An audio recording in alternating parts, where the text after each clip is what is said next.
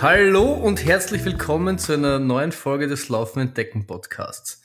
Am Anfang wie immer das Übliche. Ähm, wenn ihr das toll findet, was wir tun, dann könnt ihr uns auf iTunes abonnieren, auf Spotify anhören und in dem Podcatcher eurer Wahl tun. Wenn ihr all dieses nicht tut, dann ähm, habt ihr uns auch eigentlich auch nicht wirklich gern.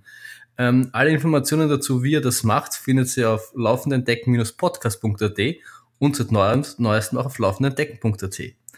Ähm, im Peter und mich findet ihr auf Twitter, uns beide findet ihr auf Facebook, ähm, also die, den Podcast findet ihr auf, auf Facebook und seit neuestem auch auf Instagram. Yay! Wie gesagt, alle Informationen dazu in den Shownotes. Bei den Fragen oder sonstigen äh, Kommentaren einfach auf der Website kommentieren oder in einem der Kanäle benutzen und wir beantworten jede Frage wahnsinnig gern.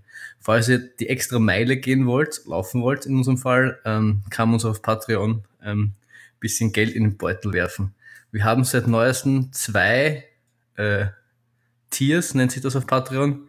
Wenn ihr uns quasi für den nächsten Long Run ein Bier spendieren wollt, dann können Sie uns auch fünf Dollar in den Beutel werfen.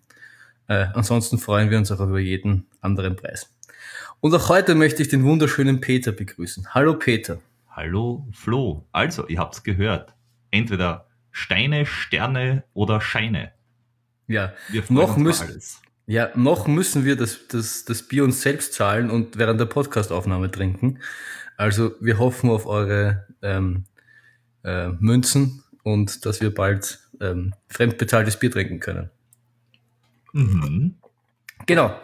Und wie ich vorher erwähnt habe, bei Feedback und Fragen und sonstigen Kommentaren könnt ihr mir schreiben. Und eben solche haben wir ähm, über Instagram erhalten. Wie genau lautete die Frage, Peter? Die Nadine hat uns gefragt, wie, wie denn diese schon mehrmals von uns erwähnte Tracking-App heißt, die du ja auch schon im Gebrauch hattest und auch die Kathi beim Ötscher. Und du kannst das auch, glaube ich, ganz gut erklären, weil ja. du es ja schon im Einsatz hast und deine Stalker dir auch schon gut folgen. Richtig. Die, die App heißt raceday.me und die Homepage heißt dementsprechend auch raceday.me. Also einfach raceday.me gehen. Ähm, und das Ganze für die, die es nicht wissen, funktioniert so, dass man dort den, den GPS-Track seines Rennens in dem Fall ähm, hoch, hochladen kann, seine Zielzeit und dann, wenn, wenn, wenn man das, den Wettkampf startet, kann man da Start drücken und der trackt einem äh, mit und das, diesen, diesen, diesen Link zu dem Wettkampf, den man vorher hochgeladen hat, kann man Freunden und Familien oder sonstigen Leuten schicken und die können einen dann mitverfolgen. Und das äh, funktioniert ziemlich zuverlässig und ziemlich gut. Also meine Schwester benutzt es eigentlich bei so gut wie jedem Rennen mittlerweile. Und äh, da können wir alle von zu Hause eifrig mitfiebern, wenn sie unterwegs ist. Und da sieht man halt auch, ähm, wie gut man gerade im Vergleich zu seiner Zielzeit äh, ist, wo man langsamer ist, schneller ist oder on track ist. Wie funktioniert das genau? Schickt er immer die GPS-Daten oder, oder berechnet er es vor oder wie macht er das? Ja, also dadurch, dass er den GPS-Track hat, glaube ich, das ist der, der entscheidende Vorteil, den er hat. Er, er weiß dementsprechend auch, wenn du von der Route abweichst.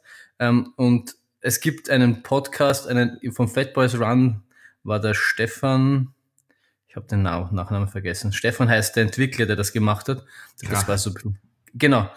Ähm, und ähm, der hat das da erklärt, das da relativ genau, warum das gut funktioniert, also warum das wie funktioniert.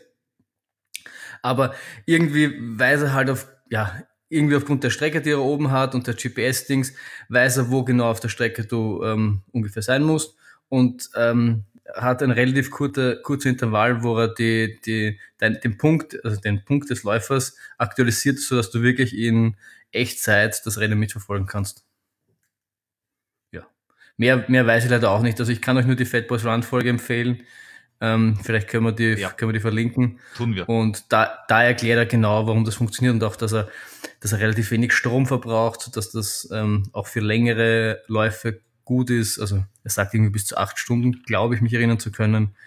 Und ähm, ja, also kann ich, kann ich nur empfehlen. Meine Schwester macht es zum Beispiel immer so, vielleicht als Bonustipp, die hat sie so ein ganz kleines Akku-Pack. Ähm, das ist echt nur so wie ein Stift groß ungefähr, ein bisschen größer.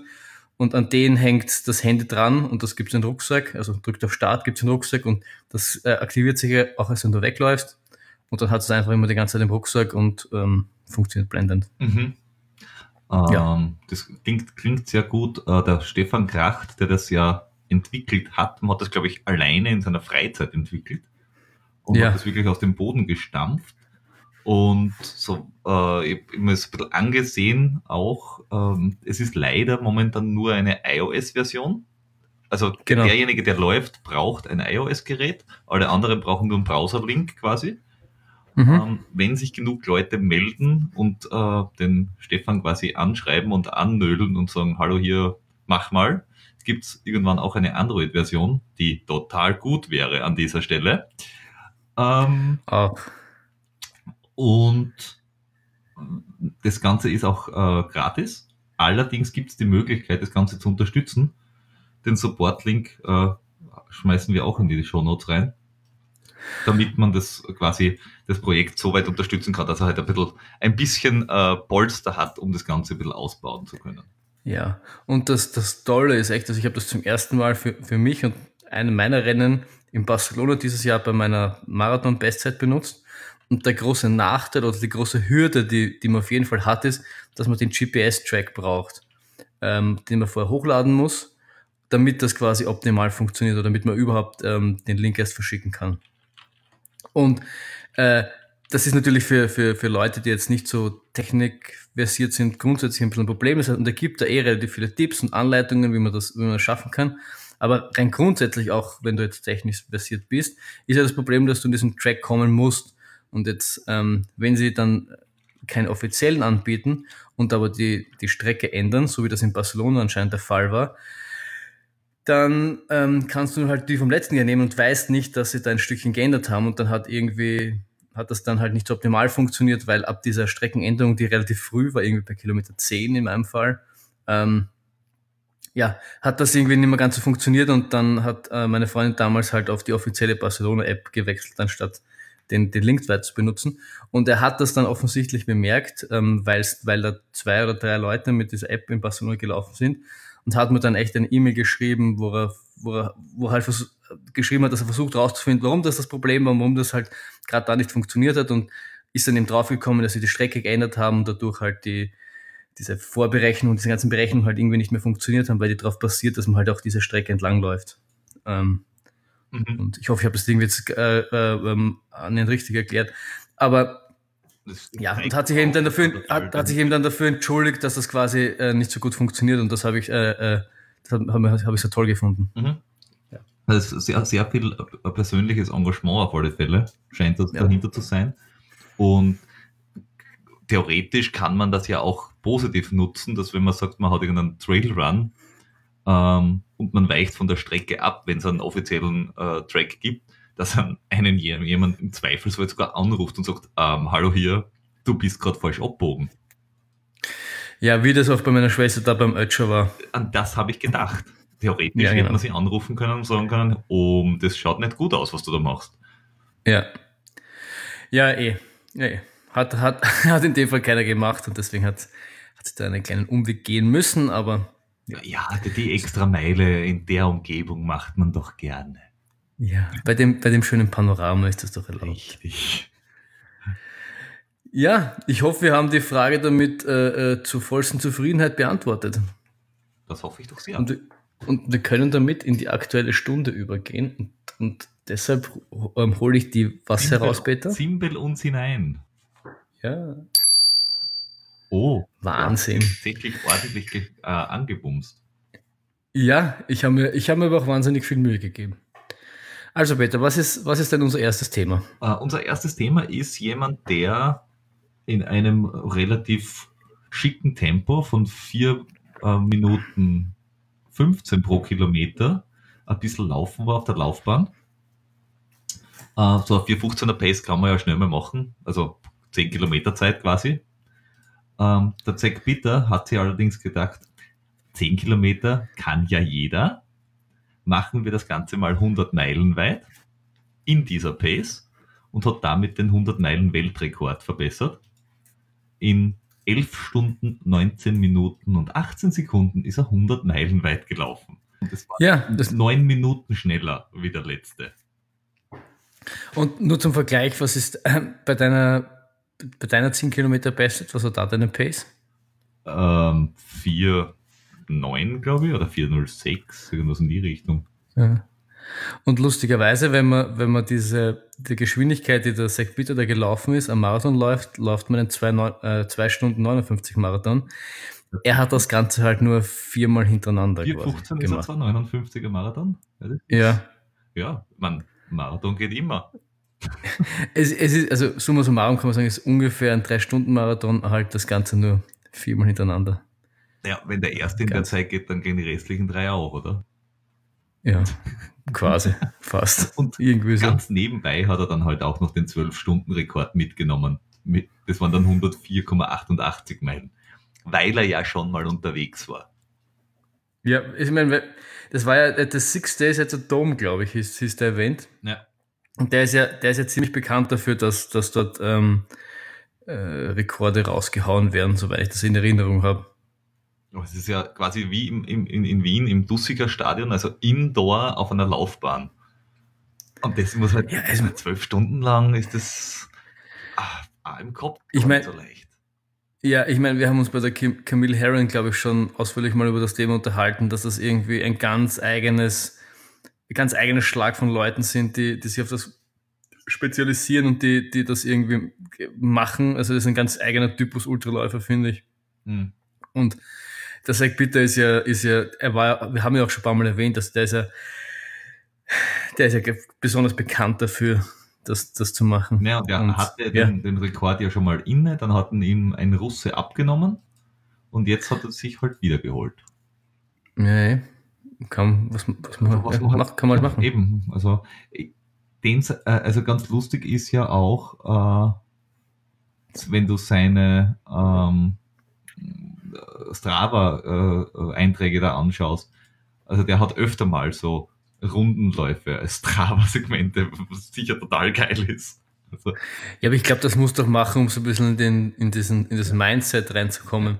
Ich glaube, du musst dich da bewusst dieser, dieser Eintönigkeit aussetzen, damit du das auch irgendwie, damit das dann halt bei diesen Dingen nicht, nicht Neuland für dich ist. Also für mein, also ich für mich, für meinen ersten Zwölf-Stunden-Lauf und bisher einzigen, ähm, habe ich das ehrlich gesagt auch gemacht, dass ich die langen Läufe dann in so einer, ähm, im Kreis gelaufen bin, um mich einfach an das zu gewöhnen. Und witzigerweise, wenn man das dann so dabei ist, ist das gar nicht so schlimm, wie man sich irgendwie denkt. Zumindest war das meine Erfahrung. mh. Aber du bist lange Inzersdorf gelaufen, oder? ja, genau. Wo wir eh schon mal drüber äh, geredet haben, um das wieder mal machen, aber Mhm. Ja, noch, noch war der, der Reiz nicht ganz so groß. Na, wobei ich, ich ja auch eine äh, Bekannte, also die, die Arbeitskollegin von meiner Freundin, äh, die ist ja genau so jemand. Die, für, für die ist das Optimum Asphalt, flach und wenn es im Kreis geht, passt das schon. Also das so Ja. sechs, sechs, zwölf Stunden Dinge im Kreis, wunderbar. Weil wie der erzählt hat, ja, da so Trailrun und Berg und so, was? Bergauf? Im Wald? Uneben? Wurzeln? Spinnst? Ja, also so, sowas hat sowas hat definitiv viele Vorteile, weil es ist, es ist logistisch relativ einfach. Du hast jetzt, du musst nicht sonderlich viel organisieren. Ähm, für dich jetzt und, und das, was du brauchst, kannst du mitnehmen, kannst du irgendwo aufstellen und je nachdem, wie groß die Runde ist, hast du alle. Äh, in Langenentersdorf ist jetzt, glaube ich, 900 Meter ähm, ähm, lang diese Runde. Alle fünf Minuten hast du was. alle fünf Minuten kannst du zu deiner, zu deiner persönlichen Labestation gehen und nachfüllen. Ähm, das nimmt schon relativ viel äh, Stress aus der ganzen Sache raus. Und wenn es jetzt so wie der Zack Bitter bei diesem In the Dome bist, hast du auch noch das Thema Wetter eigentlich nicht, weil du, weil du ja da quasi un, unter, also indoor bist. Ja. Das heißt, du hast keinen Wind, was jetzt sowas wie bei Langenstoff schon noch ein Thema ist. Du hast kein schlechtes Wetter, du, du, das ist wahrscheinlich auch noch relativ gut temperiert, würde ich jetzt mal auf, von Das, ausgehen. das, Das wäre heißt, die Frage gewesen, ob das, ob das dort äh, gut belüftet ist, weil sonst da auch schwierig. Ja, kann, weiß jetzt nicht, gehe ich jetzt aber ir- irgendwie mal davon aus, dass es, dass es äh, zumindest jetzt nicht wahnsinnig heiß ist drinnen. Mhm. Die Luft wird wahrscheinlich irgendwann schon ein bisschen nach, nach Läufen schninken, kann ich mir jetzt äh, vorstellen, weil dann nehmen ja auch ein paar, paar mehr Läufer teil als nur das Sack bitte. Aber das, das, das, das nimmt ja halt schon relativ äh, die, die Variablen und beziehungsweise äh, lasst viele kontrollierbar machen. Und da kann ich mir schon vorstellen, dass das, dass das einige, einen gewissen Läufertypus auch anspricht. Ja. Nein, es, es, es, hat definitiv äh, Vorteile in dem, in dem Hinsicht. Ja. ja. Im Gegensatz zu äh, anderen Dingen, sowas wie äh, dem Pikes Peak Marathon. Ja. Was das nächste Der, Thema wäre.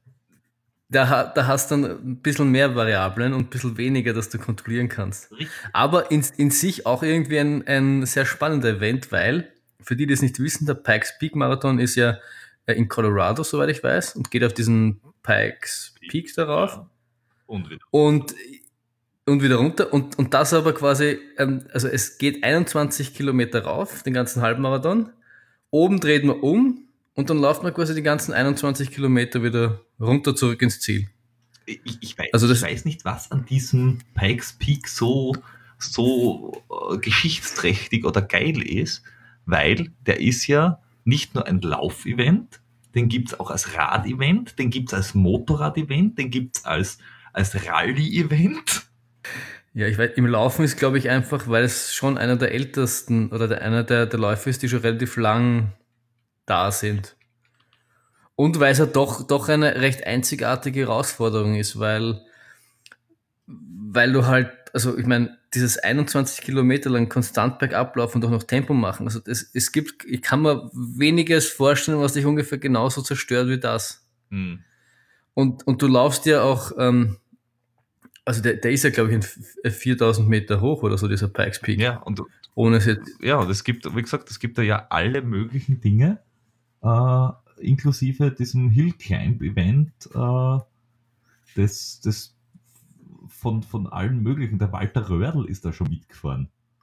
Die fahren da dann mit, also mit nur um das, rauf. Nur um das nochmal nachzureichen, also der Pikes Peak ist zumindest äh, der, der Gipfel wahrscheinlich, ist auf 4301 Meter.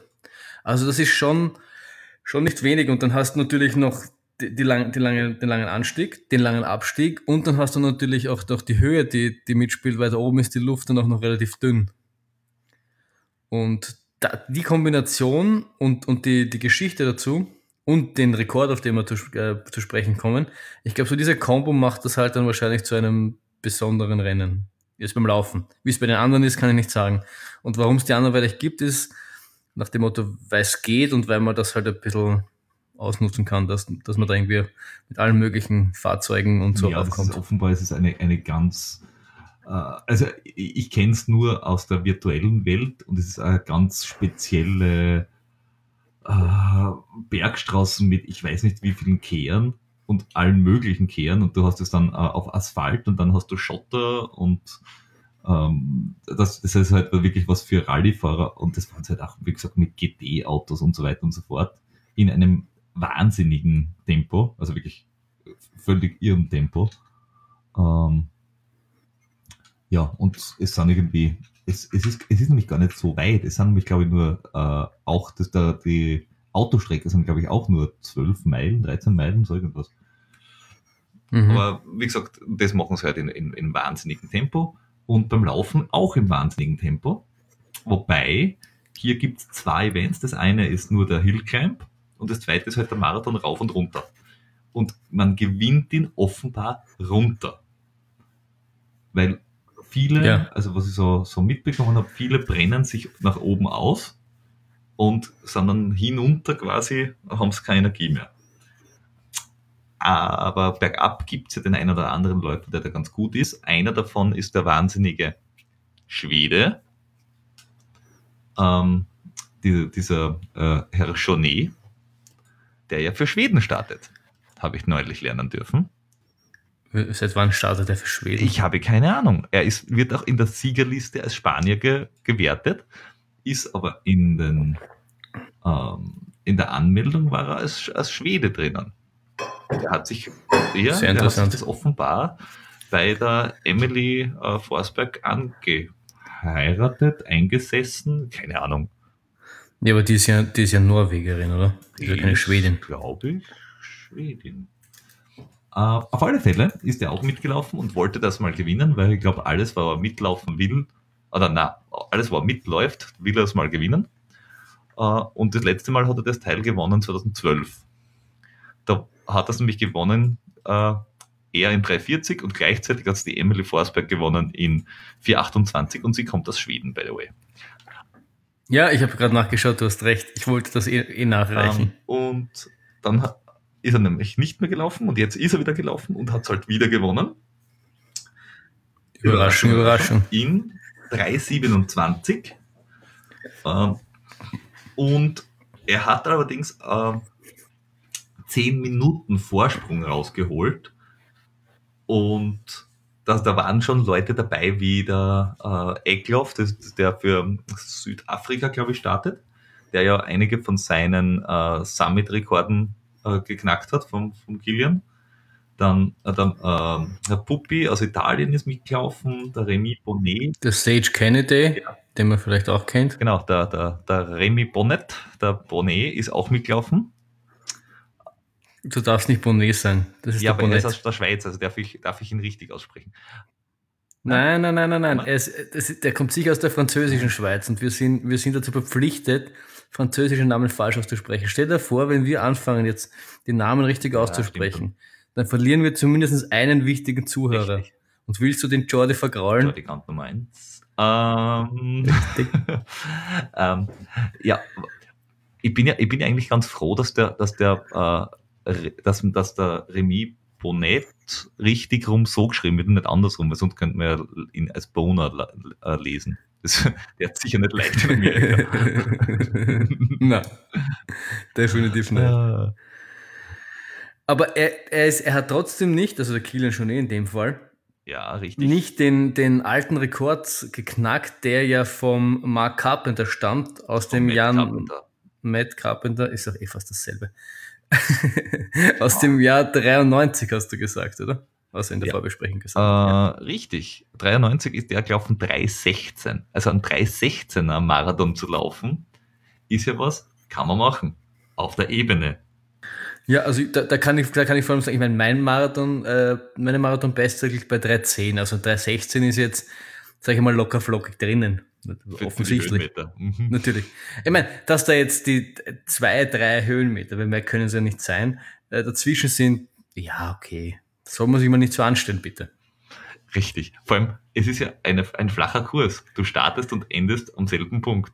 Richtig. Ja, wie, also, dass du rauflaufst, du raufst ja wieder runter. Ja. Ja, war aber, ja, tolles Event. Also irgendwie, irgendwie würde es mich schon noch mal reizen, dort mitzumachen. Also generell, es gibt, in Amerika gibt es schon so zweite Rennen, die, die mich irgendwie mal, mal reizen würden und das gehört definitiv dazu. Es ist halt nur eine logistische Frage und die Frage, ob es das. Ob es das wert ist, dass du hinfliegst. Äh, ja, genau. Das zu tun, Wahrscheinlich. Oder ob es solche Bergläufe quasi oder Bergmarathons nicht in Österreich auch gibt oder irgendwo. Zum Beispiel in es gibt, es gibt zum Beispiel, es gibt bei uns in der Nähe so viel schönes, äh, so viel schöne Berge. Man muss eh nicht äh, quer durch die Welt reisen, um, um quasi das, das zu erlaufen. Aber andererseits hat sowas schon auch irgendwie was. Mhm. Ja, wahrscheinlich müsste man einfach mal für ein halbes Jahr, Jahr quasi auswandern. Und dann ist man quasi eh schon dort. Äh, dann und kann man es machen, aber dann, dann hast du, ja, das Land ist so schön, aber die Leute. Ja, wir müssten, bitte, folgender Plan. Wir zwei, wir werden einfach reich. Wie ist jetzt nur Detail? Patreon, Patreon, Patreon. Zum Beispiel. Also wenn ihr wollt, und genau, und wenn wir dann äh, so viel Geld haben oder von, von was leben können, wo wir quasi ortsunabhängig sind, äh, dann reisen wir einfach durch die, durch die Welt und nehmen dort überall teil und berichten im Podcast. Ein, ein, ein weiser und, und sehr ähm, äh, realistischer ähm, Vorschlag. Den, den, den können ja. wir in den nächsten ein bis 370 Jahren noch umsetzen. Ja, richtig. Wer uns also quasi auf unserem Weg dahin ein bisschen helfen will, dem sei unsere Patreon-Seite wärmstens ans Herz gelegt. Oder wer uns zu oft unterwegs trifft und sie denkt, die müssen weg. Spendet, dass wir weg sind. Und wer will, dass dieser Podcast endet, muss den doppelten Betrag ins Patreon, äh, Patreon-Beutel schmeißen. Richtig. jo. Ja. Ähm, Gut. Dann da, war, war ja nur noch eine Kleinigkeit. Ja, also da war so ein, so ein ganz kleiner Lauf ähm, irgendwo in Europa. Ich weiß aber nicht genau wo. Weißt du, wo der war? Ja, Chamonix, haben sie gesagt. Chamonix. Chamonix. Be be bevor wir uns in, in, dieses, in dieses einzigartige Abenteuer UTMB schmeißen, habe ich noch zwei Dinge. Erstens, ich habe ähm, ich es ja im Vorgespräch schon gesagt, ich habe das nicht so genau verfolgt. Das heißt, du wirst da mir jetzt viel erzählen, von dem, von dem ich gar nichts äh, so wirklich mitbekommen habe. Aber was ich mitbekommen habe, war, dass eben UTMB ist und habe ich so Samstag früh so ein bisschen durch, durch, durch meine Twitter-Timeline gescrollt und dann ähm, gab es die ersten Iron Far Berichte von, von wo die Läufer gerade sind. Und die waren da gerade irgendwie so verstreut zwischen 70 und 100, irgendwie so die, die Damen beziehungsweise die, die Top-Herren. Und ich muss ganz ehrlich gestehen, ich bin schon ein bisschen sentimental geworden. Also wenn man dann noch sich daran erinnern kann, dass man selbst dort war und dann auch noch diese, diese, diese, diese atemberaubenden, atemberaubenden Eindrücke mitgenommen hat, war schon noch mal was anderes, das zu verfolgen als die Jahre davor. Ich, es würde mich jetzt interessieren, ob es dir ähnlich gegangen ist. Ja, ist es, ob, obwohl ich ja nicht gelaufen bin oder nur ja. ein kleines Stückchen. Aber ich habe mir den Start angeschaut und mir gedacht so, ha schau, da oben war unser Zimmer und ach ja, das haben wir auch entlang spaziert. Oh cool, was sind da viele Leute. Und dann dieser, dieser Weg nach, ähm, nach Lehutsch rüber. Ähm, ähm, oder Les Hutches oder keine Ahnung. Also, Les Hutches. Ja, irgendwo Richtung nach Käshausen da, nach Sechavé. Ähm, ja, sie sind einfach Lagouche gelaufen. Ja, ja, Lagouche laufst die ganze Zeit. Äh, auf alle Fälle, also das hat man gesehen und das, das war schon sehr, sehr cool. Uh, vor allem hast du dann, du hast, du hast halt wirklich irgendwie einen, einen, einen gewissen Bezug zu dem Ganzen. Ja, schon. Und ich habe mich dann eben durch, das, durch die Timeline von, von Iron Fire in dem Fall ähm, weiter runter gescrollt und bin dann eben fast bis zum Start gekommen und habe dann eben das Bild gesehen von Paul Campbell, wo er bei Kilometer 7 war, also dort, wo wir quasi das, diesen Asphalt runter sind, bevor wir dann die erste Labestation von dir gehabt haben, wo wir das Bild mit Jordi gemacht haben. Äh, und da, da habe ich schon gedacht, oh, es ist das ihm auch gelaufen. Da hat dann der Peter seine Labe aufgebaut und dann sind wir da Lagouche rauf zum Berg und oh, es war schon schön. Mhm. Ja, bin ich, hat, hat mich wirklich ein bisschen wieder, wieder äh, äh, meine Seele berührt und äh, mich, mich äh, zurückversetzt zu diesem wunderschönen Urlaub. Ja, ja. und dort hat es dann auch schon die erste Differenz gegeben zu dem, äh, was wir da praktiziert haben, was die gemacht haben. Die sind sie nämlich dann nicht verlaufen. Ja gut, aber ich meine, das ist ja... die, die, haben ja, die haben ja auch Bodenmarkierungen gehabt. Ich meine, das ist ja viel einfacher als das, was wir gemacht haben. Das ist richtig. Sei muss ich ehrlich. Ja, das ist natürlich ganz richtig. Außerdem, ich, ich, ich weiß gar nicht, ähm, also eine Sache, ich habe mir das Ganze natürlich äh, auf, auf UTMB, auf der UTMB-Seite angeschaut äh, wo sie ja in mehreren Sprachen ähm, das Ganze übertragen haben. Ähm, auf YouTube haben sie das Ganze gestreamt äh, und Ranking und, und so weiter und so fort. Äh, ziemlich cool. Und natürlich die Technik grandios. Also sie haben gehabt Bike-Cams. Ähm, wir haben im, in den Shownotes noch ein, ein Foto von einem von diesen E-Bikern, die vorne drauf auf dem am Lenker diese Kamera haben, also auch in diesem Gimbal drinnen die haben die Top-Leute alle verfolgt, eigentlich das ganze Rennen. Und dort, was nicht gegangen ist, waren Run-Cams unterwegs, wo eben einer mit seinem äh, unbegebauten Selfie-Stick quasi spazieren gelaufen ist, neben den Läufern. Ähm, und dann halt bei den Checkpoints und alles mögliche. Also die haben wirklich quasi 100% der Strecke von allen Top-Läufern total abgedeckt gehabt. Ich weiß aber, ich, ich sehe das Bild gerade vor mir. Ich weiß aber nicht, ob man das, in dem Fall ist es die Courtney de Walter, ich weiß nicht, ob man das nicht das Corten Volta wahnsinnig am, am, am Senkel gehen wird, wenn da ständig wer hinter mir herfährt. Ja. Ob mich das nicht irgendwie so ein bisschen aus, aus meiner, aus meiner Zone rausnimmt und irgendwie auch so, weil selbst wenn die da jetzt um, um die vorderen Ränge mitlaufen und da ist, das ist sicher was anderes als, als wenn du da Midpack oder Back, Backpack bist. Aber die machen das sicher auch schon als, als Teil des Grundes, um quasi alleine mit sich und der Natur zu sein und, und sich da irgendwie zu beweisen und, und auch diese Ruhe, die das, die das hat, wenn du dann um, um vier in der Früh diesen Kolde irgendwas rauf bist und du bist ganz alleine und quälst dich darauf und das ist ja eine gewisse, eine gewisse Magie, die dieser Moment in, hat. Und wenn dann ständig einer neben dir herläuft und dich, dich filmt, also ich weiß nicht, ob das, ob das, also da bin ich froh, dass ich kein, kein Top Ten Läufer bin, muss ich ganz ehrlich mhm. sagen. Also, ja. Mir wird das definitiv um Nerv ja, gehen. Also Ruhe hast du da sicher nicht. Wobei halt die Frage ist, ob du es als Profisportler nicht ohnehin gewohnt bist, dass du, wenn du ankommst in, in, in Chamonix, dass da irgendwie fünf Kameras sind und irgendwelche Fans, die zu dir kommen und hin und her. Und das ist zwar cool, aber manchmal hättest du wahrscheinlich auch gerne deine Ruhe. Ähm, und ich meine, die, die, die, die Kameraleute, soweit ich es gesehen habe, waren immer sehr dezent. Also sind entweder dahinter gewesen, also eigentlich sind sie die ganze Zeit hinterm Läufer und wenn es nicht anders geht, halt daneben rauf. Und ich muss sagen, die sind halt auch top in Form, also selbst mit E-Bike und tralala.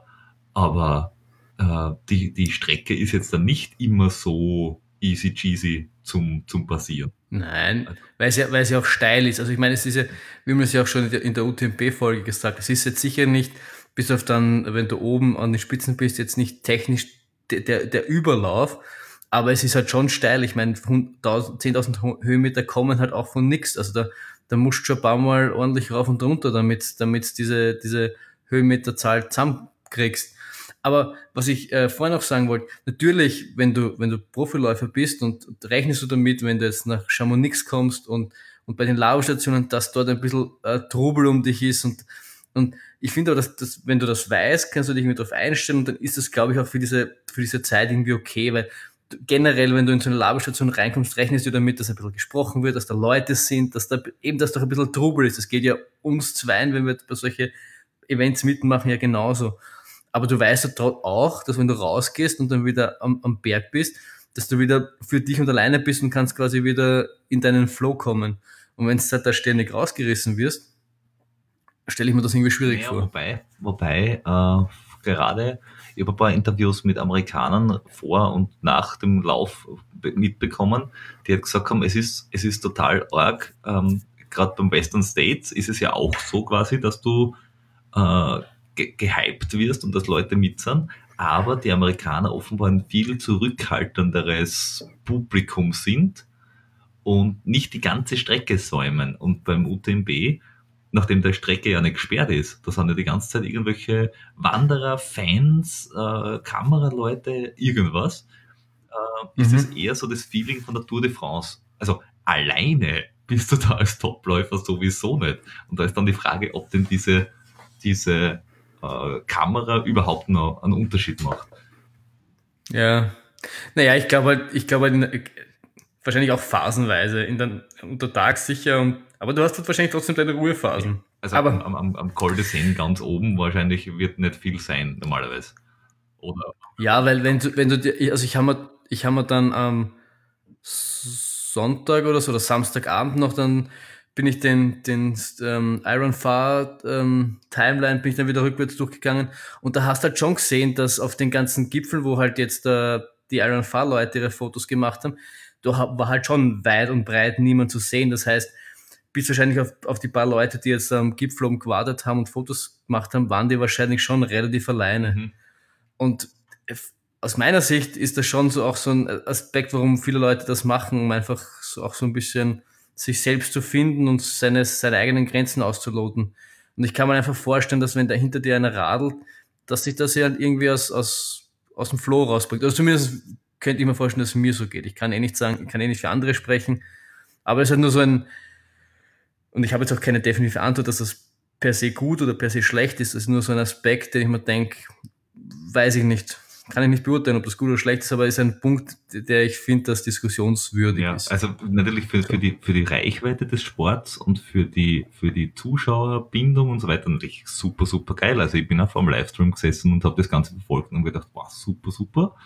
Als Läufer, wenn das natürlich bei jedem Rennen ist, ist es schwierig.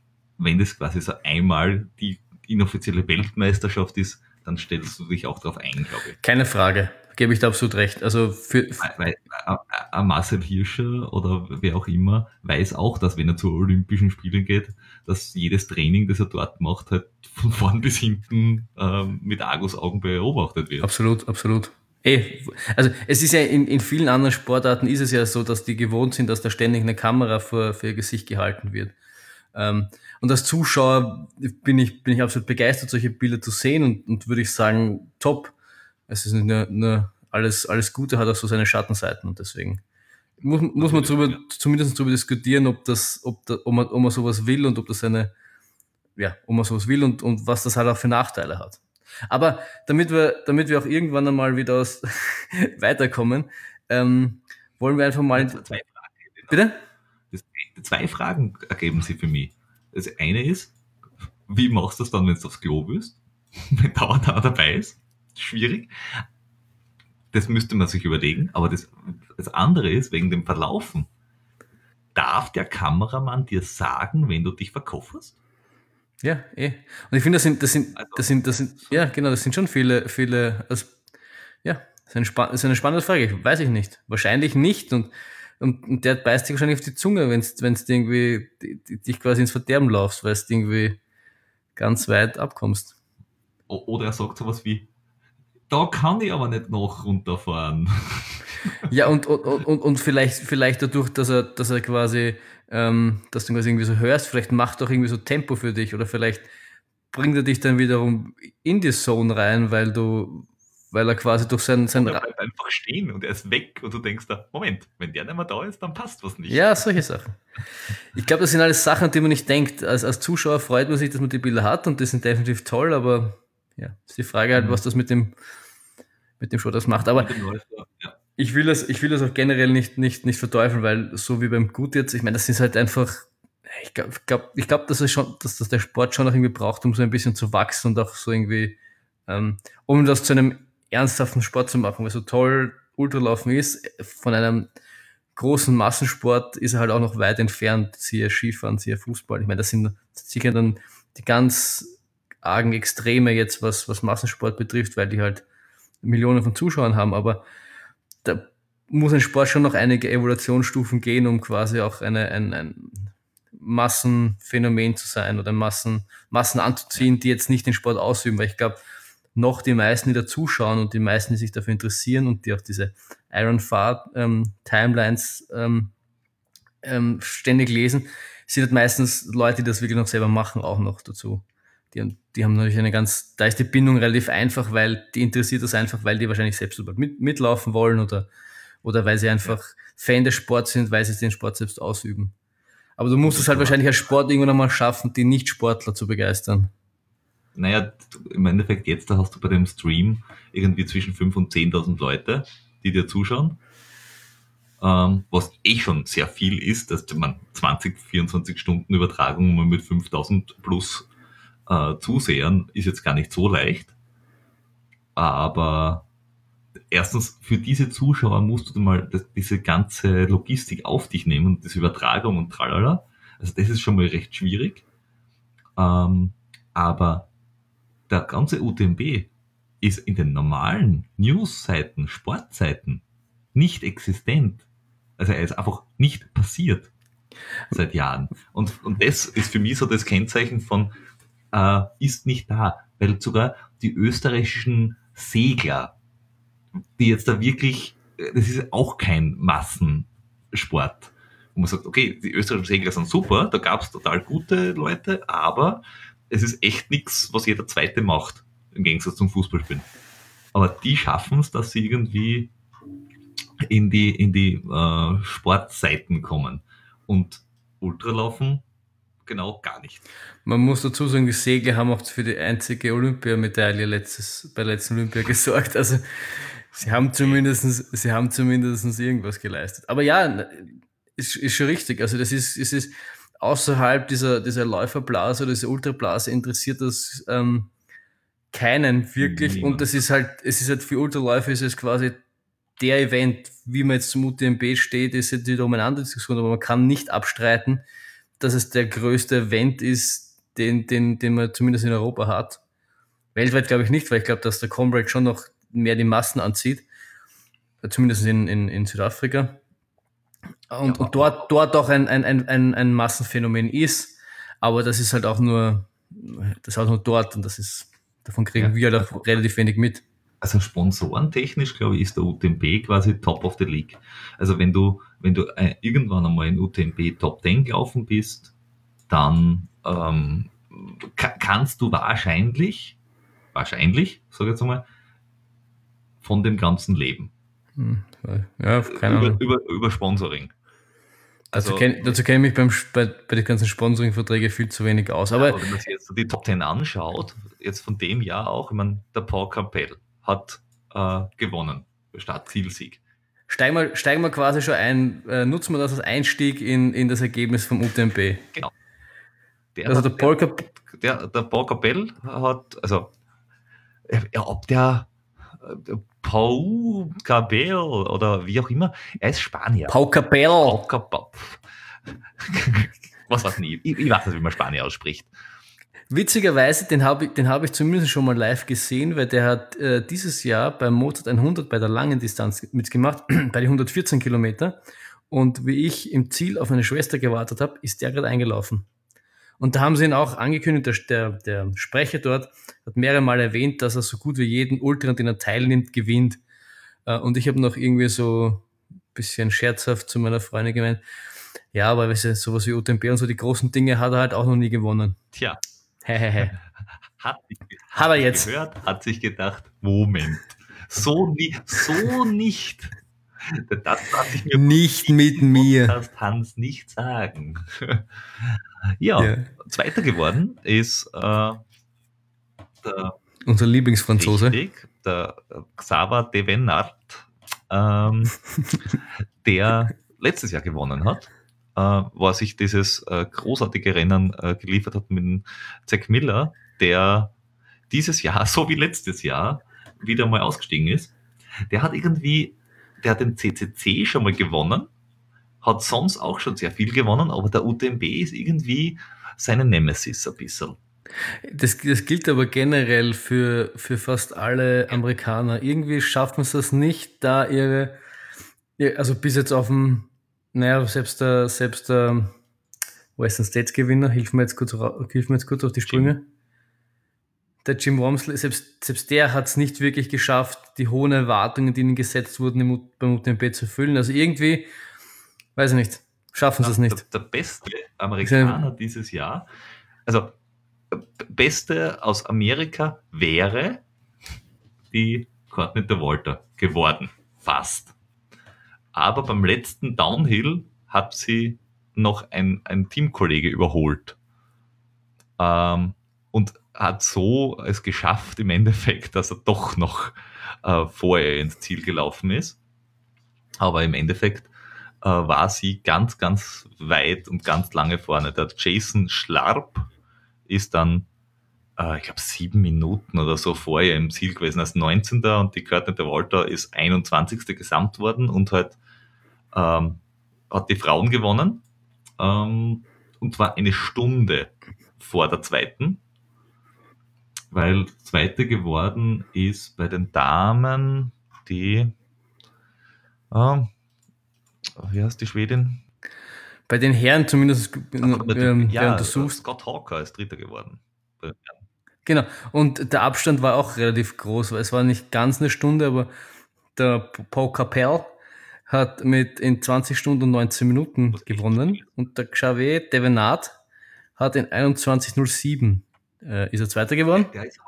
Und das Scott Hawker aus Neuseeland in 21,48. Was, was ganz lustig ist, dass nämlich bei den Herren, die, äh, dass, dass, dass dann wirklich alle möglichen Nationen vertreten, also Spanien, Frankreich, Neuseeland, äh, UK, Ecuador, Hongkong, Frankreich, China, alles mögliche, Japan, Japan nur keine Amerikaner, die sonst ja wirklich gut sind bei den langen Dingen.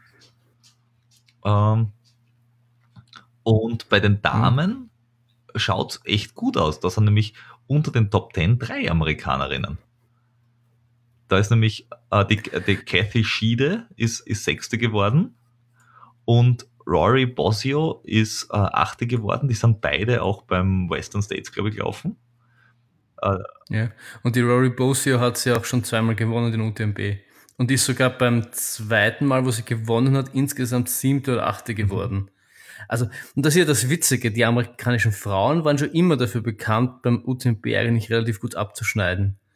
Ähm, aber die Herren irgendwie nie. das ist, es ist so ein, ein, ein Fluch, der irgendwie auf, auf, auf, auf ihnen lastet und keiner konnte ihn noch wirklich ja, bei den Amerikanern, der Zack Miller, da ist gewesen, der ist wieder ganz vorne mitgelaufen und es war gut, gut, gut, gut, gut, Magen, au, au, au, ah, na, wieder gut, Champelac raus, Ende.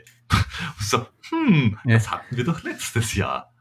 Der, der Hayden Hawks, das erinnert, äh, er ist einfach nur einen schlechten Tag gehabt, ausgeschieden.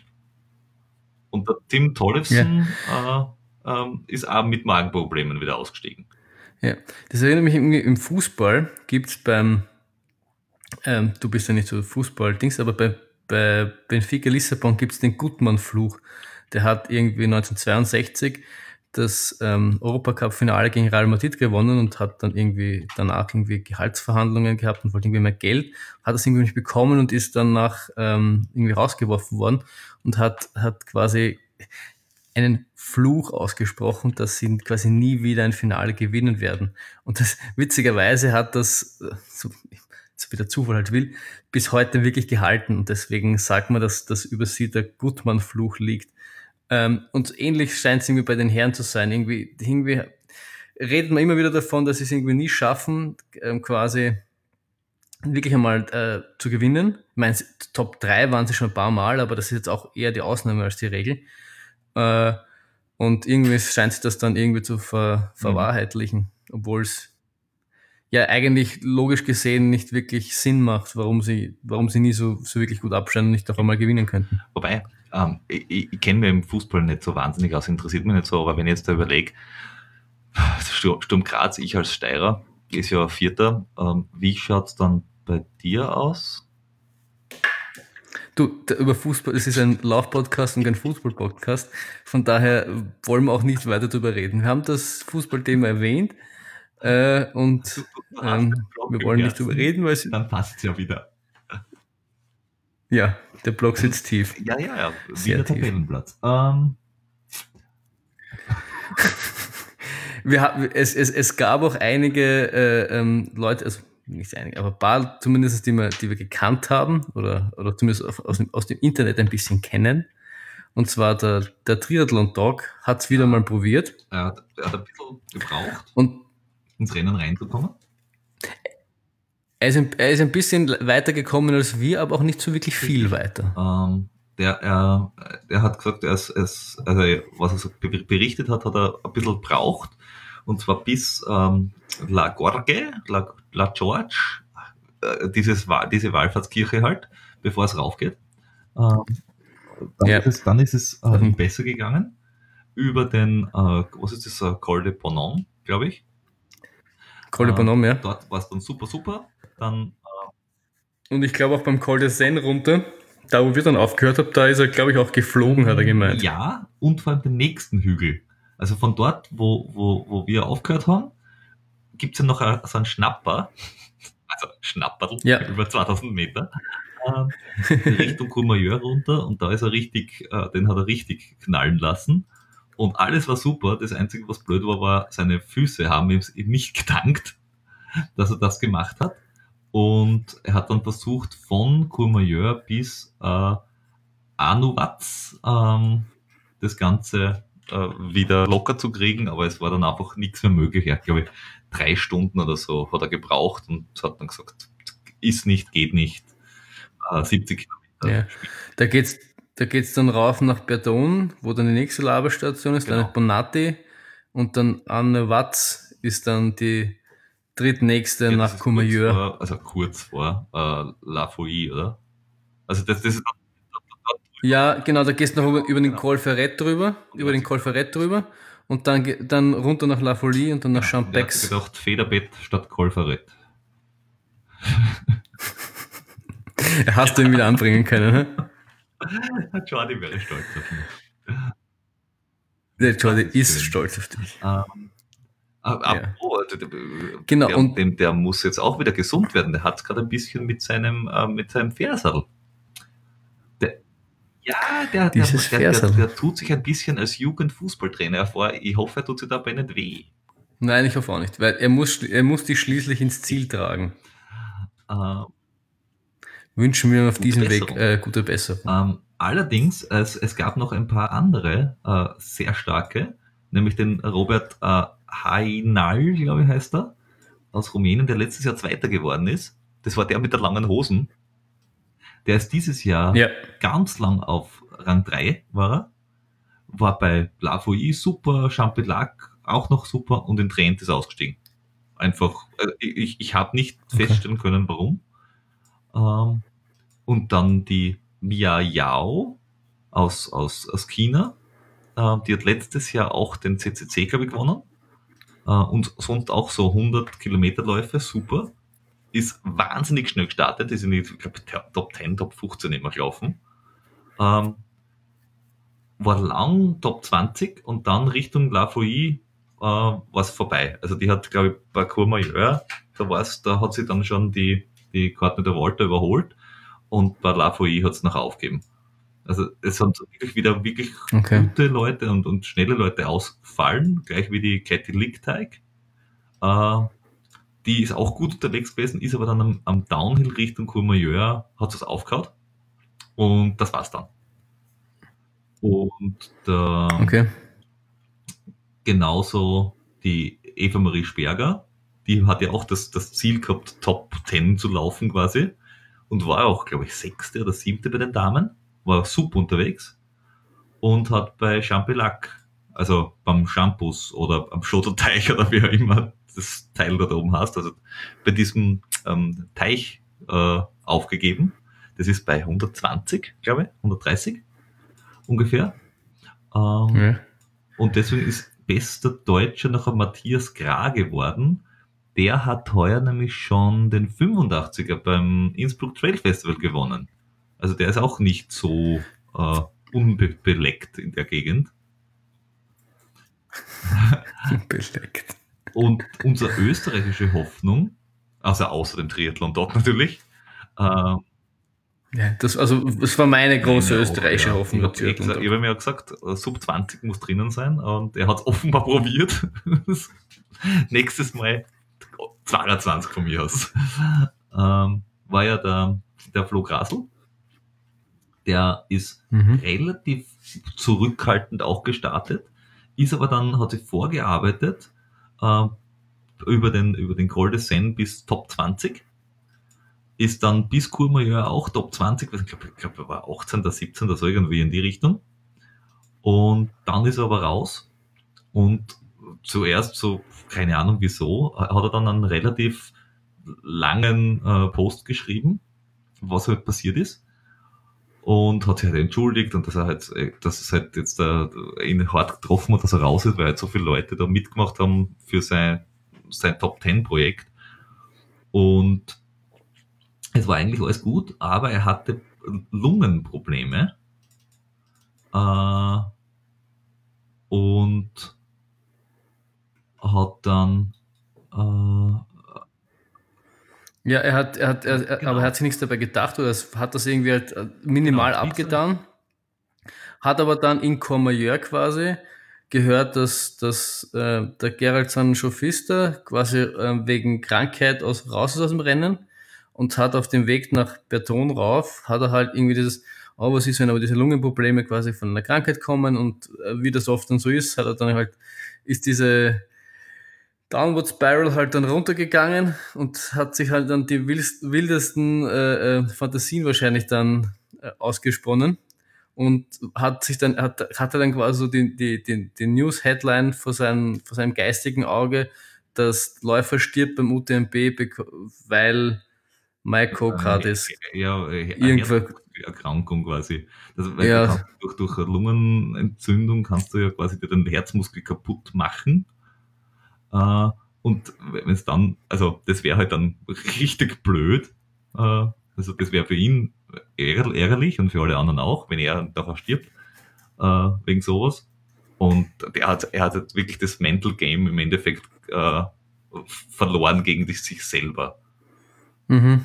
Und, und da, dadurch ist er dann halt äh, unkonzentriert gewesen und äh, hat halt auch keinen Trick mehr hingekriegt, ähm, dass er sich wieder da rausholt. Und dann hat es hat's ihn äh, äh, aufgepfeffert äh, und äh, da niedergelegt und da hat, dabei hat er sich sein Knie angehaut.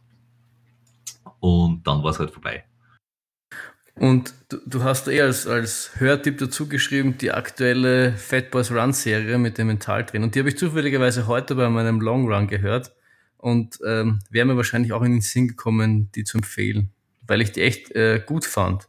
Genau. Da war dieser, ja, genau, da war dieser ähm, Sportpsychologe. Genau. Genau. Und äh, bitte. Na, an, an, an, diese, an diese Folge habe ich gedacht.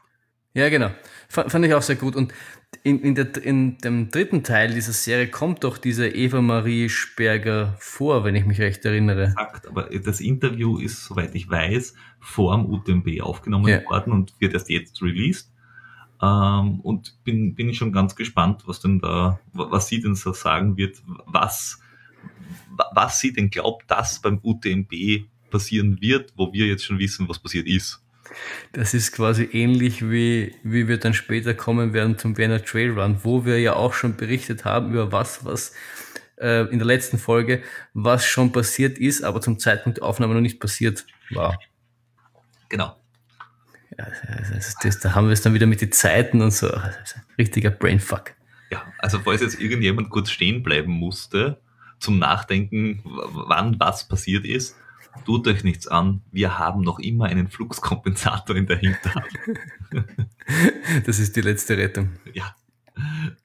Aber es ist halt ein, ein, ein, ein ähm, wahnsinnig interessantes Thema rein grundsätzlich, weil ähm, ich will nicht zu viel von dieser Fat Boys Run vornehmen, aber ich fand, was mir, was mir da besonders einfällt, ist die Geschichte, die er erzählt hat von dem Marathonläufer, der quasi zu Beginn seiner Karriere ganz gute Rennen hatte, aber irgendwann einmal seine im Rennen immer wieder Probleme mit Seitenstechen hat und dann halt versucht hat herauszufinden, was es liegen kann und quasi im Endeffekt war es dann irgendwie so psychosomatisch, dass das quasi, dass er sich so viel Druck selbst aufgebaut hat und das quasi so der Weg war, wie sein Körper darauf reagiert hat anscheinend und sich dann, ähm, er nennt das so ein Drehbuch zurechtgelegt hat, wie er quasi, wie er, wie er mit sich selbst redet oder wie er quasi das Rennen angeht. Am Anfang, zu Beginn, wenn es hart wird und wie er quasi auch so ein bisschen aus diesen ähm, aus dem mentalen Tief auch wieder rauskommen kann. Das fand ich irgendwie wahnsinnig interessant und wahnsinnig spannend. Und einem gemeint, dass ähm, wenn du jetzt natürlich physisches Training mit Mentaltraining vergleichst, dass natürlich die physisches Training mehr bringt, wenn du nur entweder oder machst. Aber physisches Training quasi mit Mentaltraining ist definitiv die beste Kombi, die man machen kann. Genau. Und ich glaube, das ist ein Feld, wo, wo die wenigsten noch, vor allem die Hobbysportler, das noch die wenigsten wirklich was ähm, wirklich trainieren und wirklich viel rausholen, mich jetzt eingeschlossen, ähm, aber wo noch wahnsinnig viel ähm, unentdecktes Potenzial liegt oder ungenutztes Potenzial. Ja, ja vor allem, wenn du, wenn du ähm, auch so Sachen mit, mit äh, wie er erwähnt hat, mit diesen äh, Super-GAU-Szenarien, ja, was, was ist denn, wenn nichts geht mehr? Was ist das Schlimmste, was ja. passiert? Wirst du sterben? Nö. Wahrscheinlich werden dich alle Menschen, die dich sonst gemocht haben, auch noch mögen. Äh, und wenn du jetzt nicht von Sponsorgeldern abhängig bist, was ja die wenigsten sind, ist das Schlimmste, was passiert, dass du halt einfach das nicht geschafft hast und nochmal probieren musst. Und wenn du vom Sponsor abhängig bist, okay, kannst du vielleicht in deinem Leben sonst was verändern, dass das nicht das, den, den maximalen Druck aufbaut. Oder, oder man, man, man hört halt irgendwie, also wenn man irgendwann feststellt, dass dass es mit dem Laufen einfach nicht mehr funktioniert, dann muss man sich halt einen Plan B zurechtlegen. Ich meine, das klingt alles relativ äh, simpel und relativ easy. Ist es nicht, aber man muss halt einfach sagen, dass halt auch Laufen nicht äh, das Allerwichtigste auf der Welt ist. Es gibt noch immer, solange man dann Familie hat und gesund ist und äh, äh, äh das sind die Dinge, die dann im Endeffekt wirklich das Allerwichtigste sind. Der Rest ist dann halt auch nur Laufen da, da, da finde ich immer so schön, weil der, der ähm, Jürgen Klopp sagt das immer über Fußball. Es ist halt auch nur Fußball. So groß die Industrie ist und so wichtig das für viele Menschen ist, aber es ist im, im Ende des Tages nur Fußball. Es ist nicht, nicht wirklich, es, es entscheidet selten über Leben und Tod. Es ist einfach nur Fußball und es ist einfach nur Entertainment und ähm, auch so, so wie, so wie, weil wir auch vorher über den Sport als generell gesprochen haben, so groß ist der Sport noch nicht, dass er jetzt so wahnsinnig viele äh, Leben verändert und im Endeffekt ist es auch nur Laufen. Auch, auch die Profis machen es nur wegen Spaß an der Sache und, und die wenigsten davon können wirklich davon von, von auch, auch äh, wirklich gut leben. Also richtig. Nein, es ist, es ist, es ist bei den meisten Sportarten wirklich so, dass du, dass diejenigen am besten leben davon und auch überleben und das, den Sport auch überleben, die sich in jungen Jahren schon überlegt haben, was sie denn während der Karriere und nach der Karriere tun. Weil der, der Klassiker ist halt sowas wie Skifahren. Du musst es einmal gesundheitlich überhaupt in diese Liga schaffen, dass du fahren kannst und Geld verdienst damit, was die wenigsten sind. Und wenn du anfängst, weißt du, dass du spätestens mit 30, jetzt davon zwei, drei Ausnahmen abgesehen, mit 30 ist vorbei. Das war's. Und alles, was du bis dahin nicht geschafft hast und wo du dir keinen Namen aufgebaut hast, das kannst du vergessen. Du brauchst mindestens drei, vier, fünf Jahre vorher schon eine Ausbildung zu was auch immer, Sponsorverträge für danach, am besten bei irgendeinem Fernsehsender als Experte oder als irgendwas. Ähm, also wenn du das nicht tust, dann brauchst du so viel Background quasi, dass es dir egal ist. Natürlich, wenn jetzt da sagt, okay, ich habe äh, weiß Gott was geerbt oder, oder familientechnisch ist es überhaupt kein Thema, ja, dann kann es aus Spaß und der Freude machen. Aber jeder andere sollte sich das überlegen. Äh, die, die müssen dann halt auch schauen, okay, äh, wie wäre ich finanziert während des Sports? Deswegen machen ja viele diese Heeressportgeschichten mhm. äh, oder Polizeisport, weil sie einfach dort ein fixes Gehalt kriegen im Endeffekt und davon leben können, egal was passiert, weil was ist, wenn du im Skisport äh, kurz ganz oben bist und dann hast du einmal einen dreifachen Bänderriss. Ja, dann ist einmal äh, ein Jahr lang Pause. Dann ist aber auch sponsortechnisch Pause. Und dann kommst du wieder zurück im Training und Meniskus kaputt. Und du bist wieder weg vom Fenster. Und beim dritten Mal kannst du dann aber schon ordentlich durch die Finger schauen. Und bei anderen Sportarten genau dasselbe. Ja.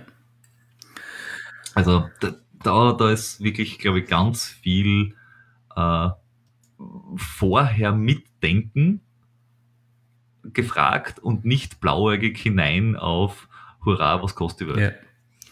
Ja, ja ist, ein, ist wirklich ein spannendes Thema. Also ich kann euch den Podcast nur, nur da sehr wärmstens ans Herz legen. Und ja. Wollen wir vielleicht. Das Einzige, was dem Podcast fehlt, ist, der Philipp war nicht dabei. Ja, der, der war zum Zeitpunkt der Aufnahme gerade auf Urlaub glaube ich.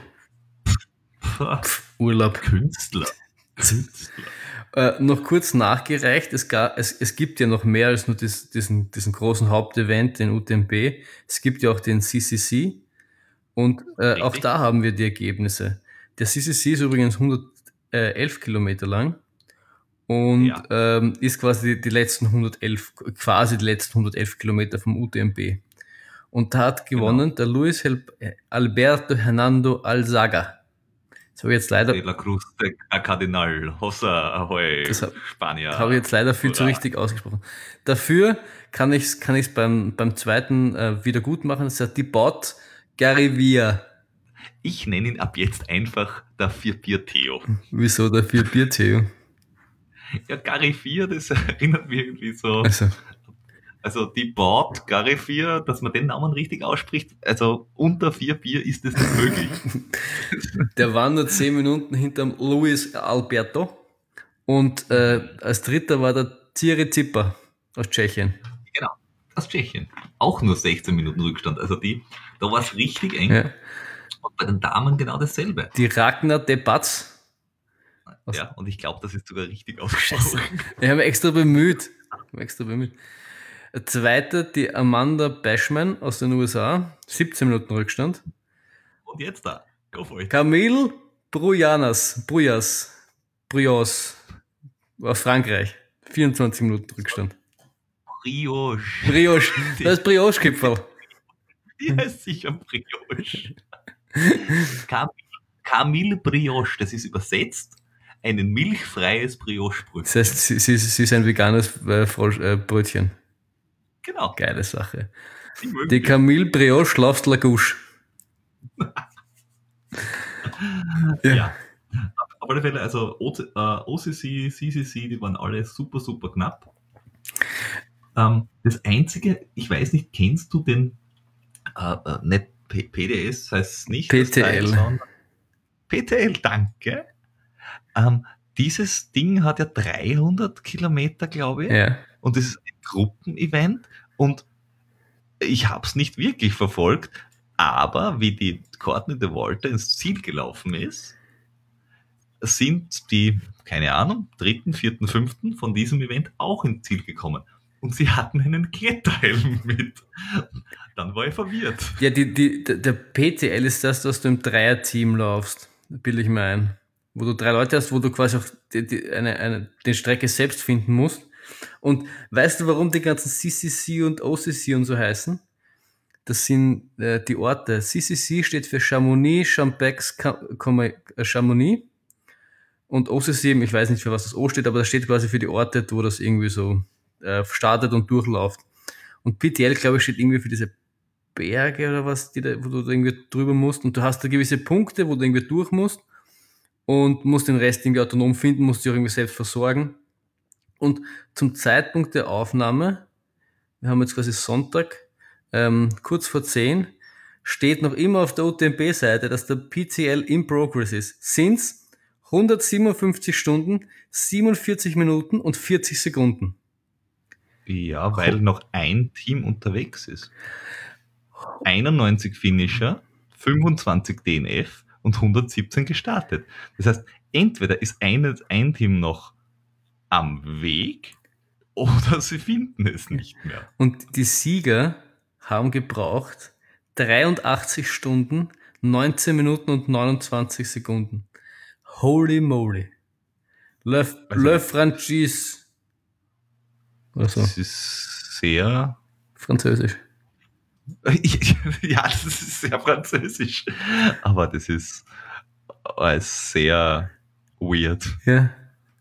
Also das, äh, ich, das habe ich noch nicht verstanden, das Teil. Ja, das, das, ja. Aber da ist einer, ja stimmt, da, One Runner in this section bei La, La Flecherie. Wo ist Dingsbums. das, La Flecherie? Ist das ja, eh schon fast ganz am Schluss. Das ist der letzte Hügel vor Chamonix.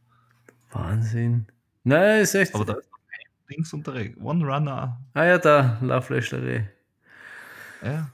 Holy, holy freaking moly. Also das ist, das ist einfach an, an, an Krassheit nicht zu überbieten. Aber ich habe mir schon angewöhnt, äh, niemals nie zu sagen und wer weiß, vielleicht finden wir uns in einem Team irgendwann einmal wieder und tun dasselbe. Also äh, sag niemals nie, Peter. Würde ich nicht schaffen. Ja. Also das mit dem Nie sagen. Aber ich, ich war einfach, wie gesagt, sehr verwirrt, weil sie Helme hatten. Ja. ja. ja, hast du sonst noch was zum UTMP zu sagen? Nö, nö, nö, nö. Ich glaube, ich habe alles durch, was ich anbringen wollte. Um, ähm, Dann lass uns doch in die aktuelle, äh, also die aktuelle Stunde haben wir gerade gehabt, in die aktuelle Folge einsteigen, wenn es dir ja, recht ist. Nach, nach knapp, äh, was haben wir jetzt da? Eine Stunde acht ungefähr. Ja, geht. Aktuelle Stunde. Ja, also jetzt, also ich muss ganz ehrlich sagen, für das, dass wir heute UTMB am Thema hatten, fast ein bisschen kurz, weil so eine Stunde ist jetzt unsere übliche aktuelle Stunde. ja. ähm, und, und mit dem UTMB-Bonus nur acht Minuten länger. Da haben wir relativ kompakt gehalten. Ja, wir sind nicht vom Thema abgegangen. Naja, naja, so, so, so weit würde ich mich jetzt nicht aus dem Fenster lehnen. Also ich meine, wir haben, wir haben ungefähr ähm, gefühlt 15 Minuten oder so nur über dieses erste Bild von der Courtney Walter gesprochen und wie der Typ mit der Kamera hinterherfährt. Ja. Ja, das war schon ein bisschen vom Thema abgekommen.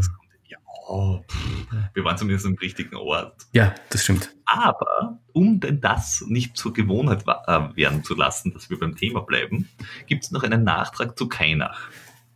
Ähm, da wurde ich auch darauf aufmerksam gemacht, weil die beste Geschichte aus Kainach habe ich ja noch gar nicht erzählt.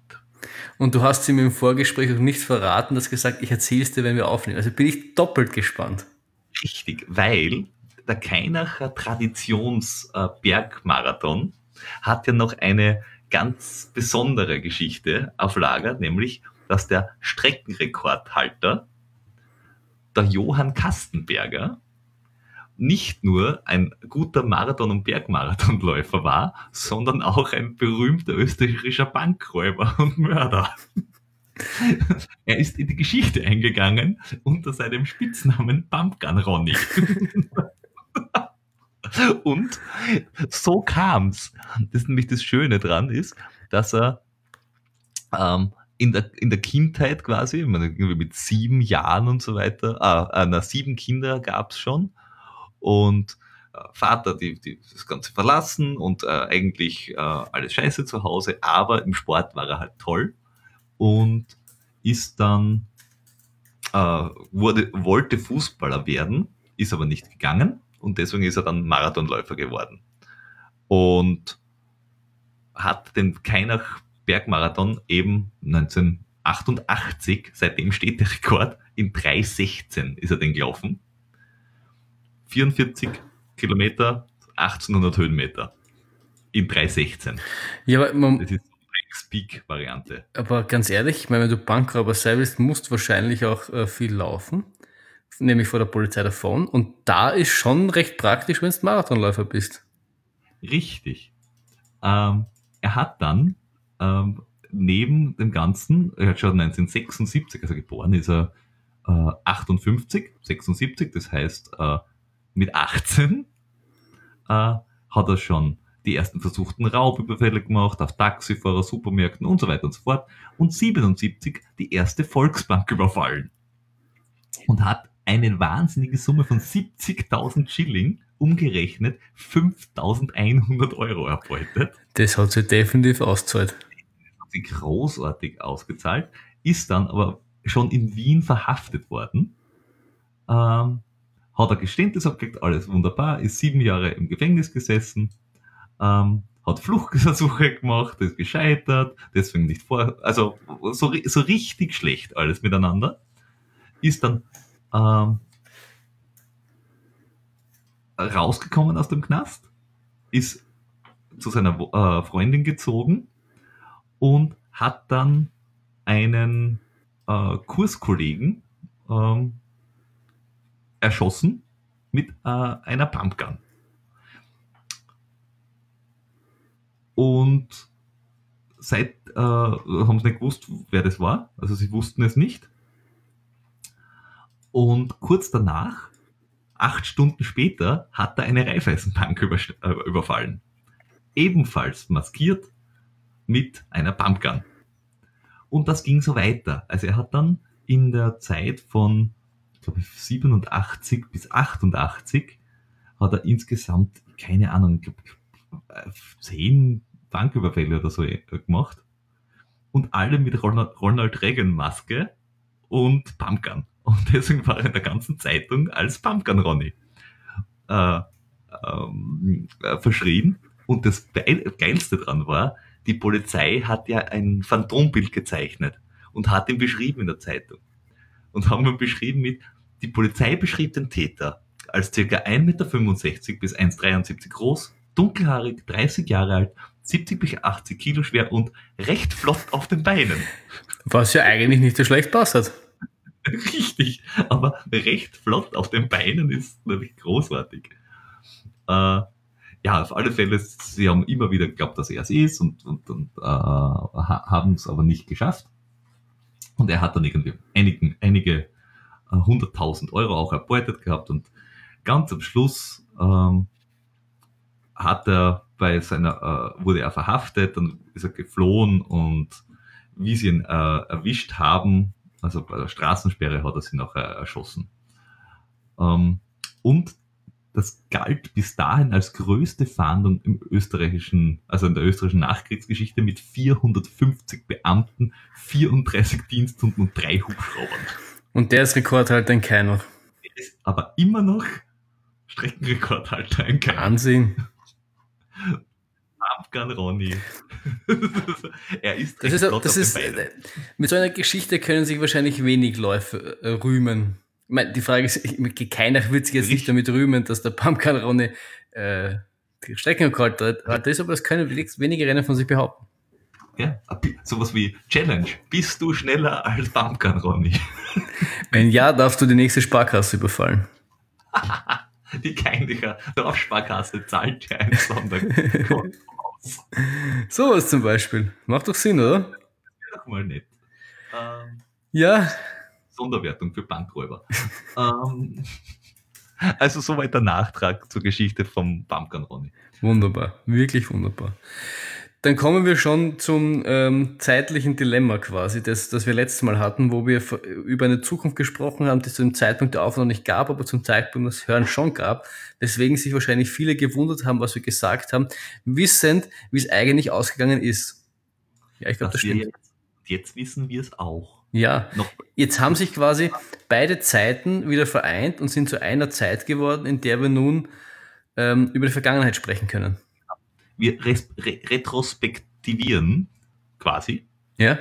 Ähm, und schwelgen in Erinnerungen an einen, einen glorreichen Lauf, glaube ich, den wir in der Trail Run, der äh, zwei Läufer sind, Light Trail 6,4 Kilometer, 290 Höhenmeter, der lange mit 14 Kilometer und knappen 600 Höhenmetern in Wien Mitte August. Soweit die Daten rundherum ja.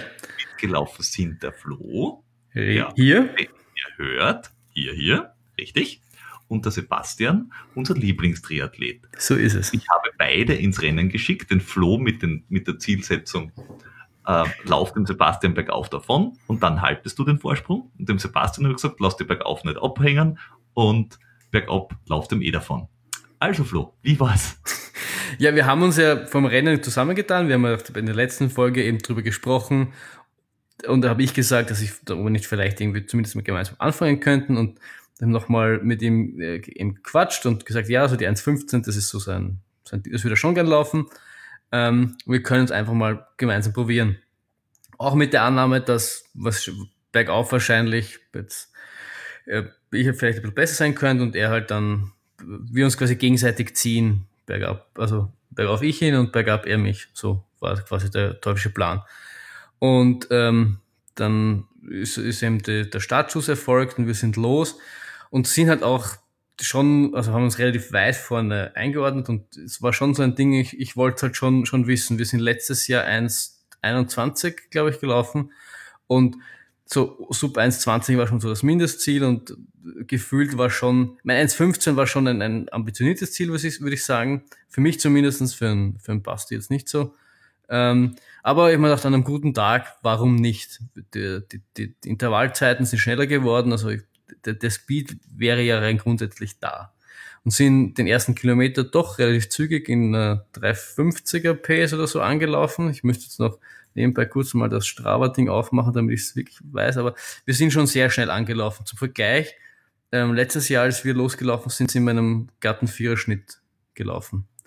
Also es war schon recht zügig und dann geht's doch ähm, bergab. Und er ist, er ist mir ein bisschen davon gelaufen, aber gar nicht so arg schlimm. Also ich habe ihn noch immer so ein bisschen, bisschen vor mir gesehen und ähm, ihn nie ganz wirklich aus die, aus die Augen verloren. Mit, es war ungefähr das, mit dem ich, dem ich gerechnet habe. Ähm, dann ging es allerdings mehr auf und ich habe jetzt erwartet, ich meine, ich habe gewusst, dass, dass, er, dass er bergauf besser ist als, als du. Äh, das heißt, dass ich ihm nicht, das klingt jetzt ein bisschen gemein, aber dass ich ihm nicht so ganz so leicht nachkomme wie, wie, wie jetzt bei dir, wenn, wenn wir gemeinsam laufen. Aber irgendwie habe ich gemerkt, dass er entweder überpaced er wahnsinnig am Anfang oder er hat einfach einen phänomenalen Tag.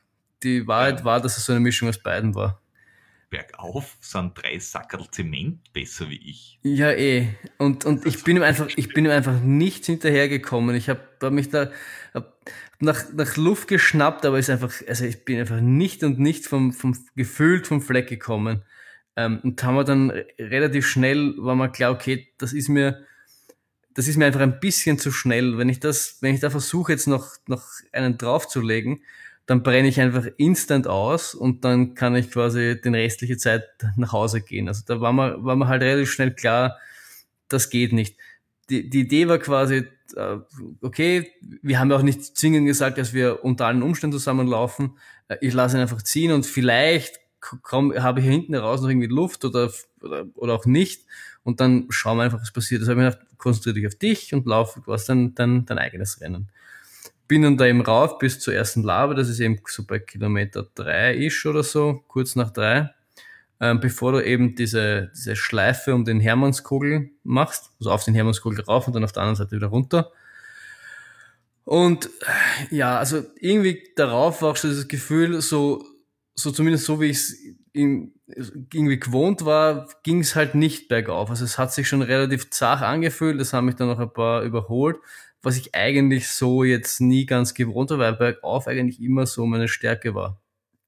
Habe aber festgestellt, vor allem dann runter vom Hermannskogel, dass sich die alle eigentlich wieder eingesammelt haben, die mich äh, bergauf überholt haben. Was, was mir kurze Zeit äh, in, den, in den Kopf geschossen ist, dass, dass sich das so ein bisschen wie du anfühlen muss, weil du bist auch immer bergauf, ähm, eben äh, drei, drei Säcke Zement sind schneller als, als du bergauf, wie du, wie du vorher gesagt hast. Aber bergab mhm. holst das dann eigentlich alle, alle wieder ein. Und so ein bisschen hat sich das angefühlt für mich in dem Moment. Dann dachte ich, okay, wenn das so ist, muss man das so hinnehmen. Das, das Training der letzten Monate war halt auch sehr auf, auf Tempo ausgelegt, auf Halbmarathon, das heißt viel flach, viel eben wenig Berge. Und äh, das letzte Jahr, wo wir gemeinsam gelaufen sind, bin ich vom ähm, Gut damals gekommen. Das heißt, war ich gerade halt, habe ich gerade echt die, die Bergbeine gehabt und dieses Jahr einfach, einfach nicht. Dann habe ich, okay, das, das musst du akzeptieren und habe halt versucht, quasi bergab und in der Geraden halt gutes Tempo zu machen. Das hat sich auch meiner Meinung nach ganz gut angefühlt und hat halt bergauf geschaut, dass ich halt irgendwie noch, noch halbwegs dran bleib. Und ähm, das hat eigentlich bis zur letzten Labe auch ganz gut funktioniert. Dann war der Bernhard, glaube ich, aus dem Team, der dann, der letztes Jahr in 1,19 gelaufen ist und auch vor dem Start schon gesagt hat, er würde gern schneller sein, war immer so mit einem Respektabstand hinter mir, wo ich mir dachte, okay, das ist eigentlich eine ganz, dürfte eine ganz gute Pace sein, weil wenn der schneller sein wird, ich war mir jetzt nicht, nicht bewusst, wie er im Verhältnis zu seiner Vorjahreszeit steht, aber es war zumindest die Indikation da, dass, dass das jetzt nicht so, so langsam sein wird, wie wir da unterwegs sind. Ja, und bin aber dann irgendwie auch schon ähm, die Anstiege dann halt wirklich auch bergauf gegangen, weil ich mir gedacht habe, Spaß hat die Kraft damit, wirklich, wenn es bergab geht oder gerade ist, was jetzt nicht, zumindest Grad gibt es dann relativ wenig, aber bergab halt doch, damit du da ordentlich Stoff geben kannst und dann auch eine ganz gute Zeit rausholen kannst. Und dann kommst du eben am, am Kahlenberg rauf, das ist, dort ist die letzte äh, Laberstation.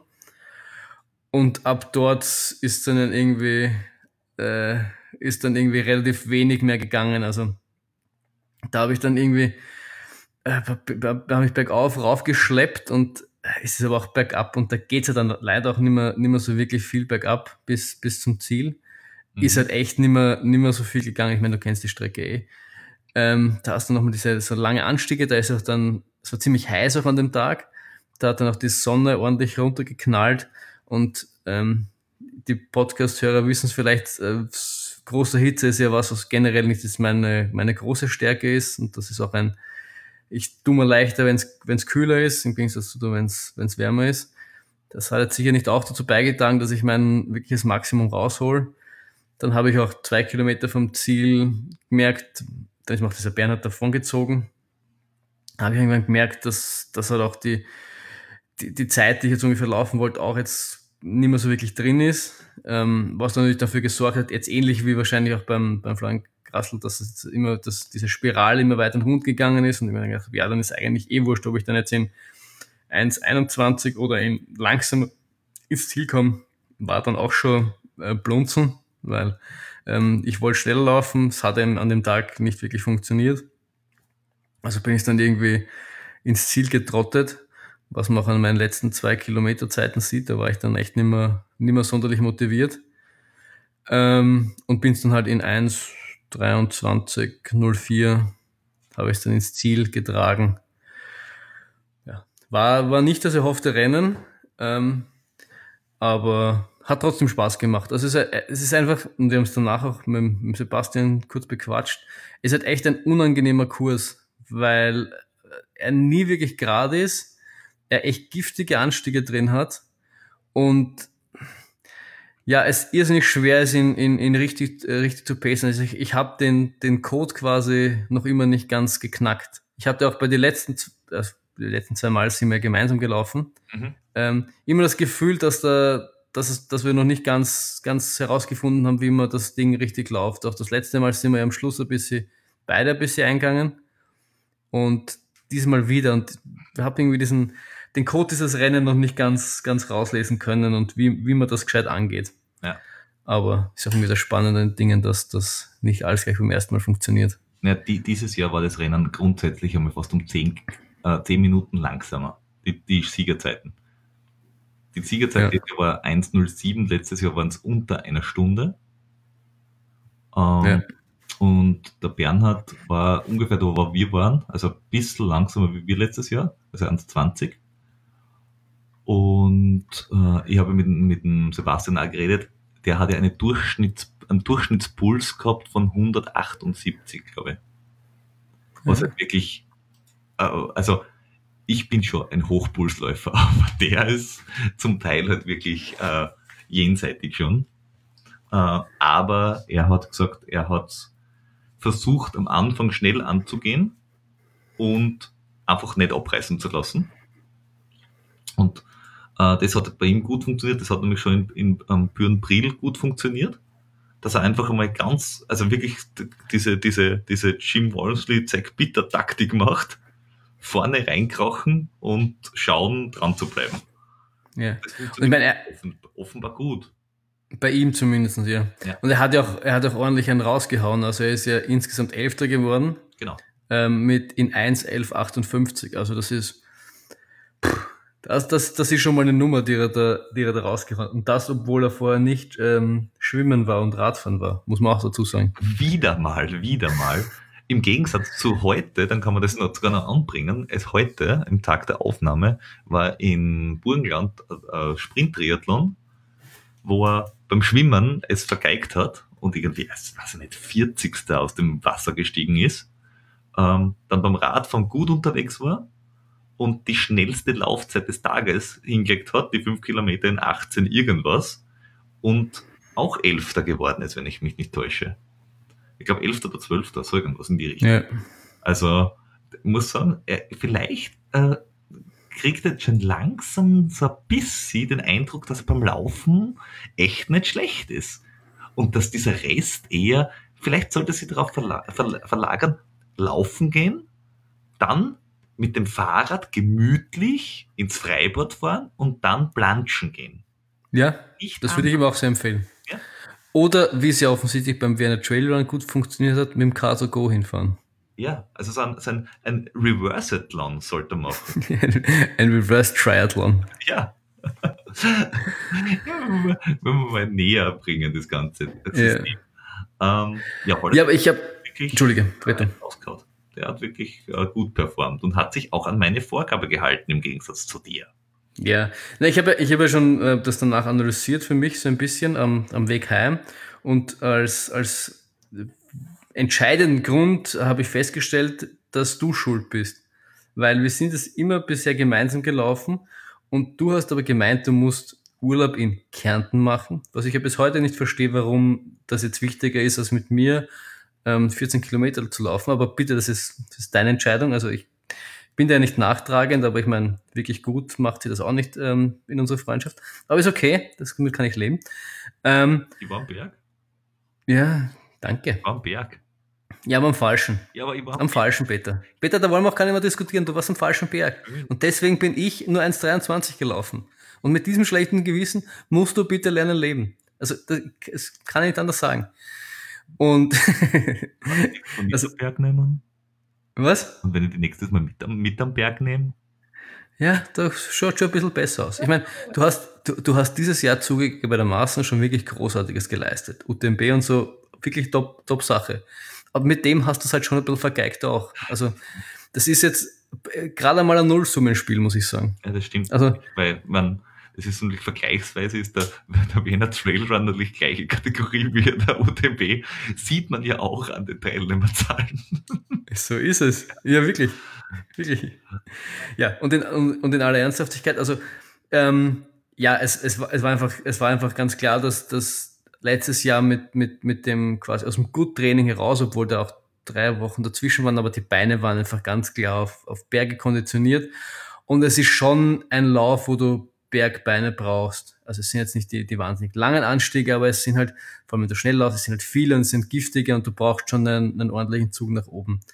Was ich aber schon positiv mitgenommen habe, war, dass es bergab definitiv besser funktioniert hat und auch in der Geraden gefühlt das, das Tempo gepasst hat, was wiederum zeigt, dass das Halbmarathon-Training und die Geschwindigkeit da ist. Mhm. Das haben dann auch die Trainings danach, weil es ist ja schon zwei, drei Wochen her, auch gezeigt, dass das definitiv in eine gute Richtung geht. Und das hat, hat das jetzt nicht widerlegt, beziehungsweise sogar ein bisschen bestätigt. Und von daher gehe ich aus der ganzen Sache ähm, positiv heraus, weil es war, es war klar, wenn ich jetzt nur für den Halbmarathon trainiere und dann halt solche Events einstreue, die jetzt sehr gegensätzlich dem sind, was ich gerade trainiere, dass ich da nicht in, in Peak Performance bin, das hat auch vor irgendwie klar sein müssen. Ich hätte zwar schon gern mehr rausgeholt und äh, zeitlich gesehen war es halt jetzt nicht das, wo ich sagen kann, da bin ich jetzt super zufrieden, aber es ist okay.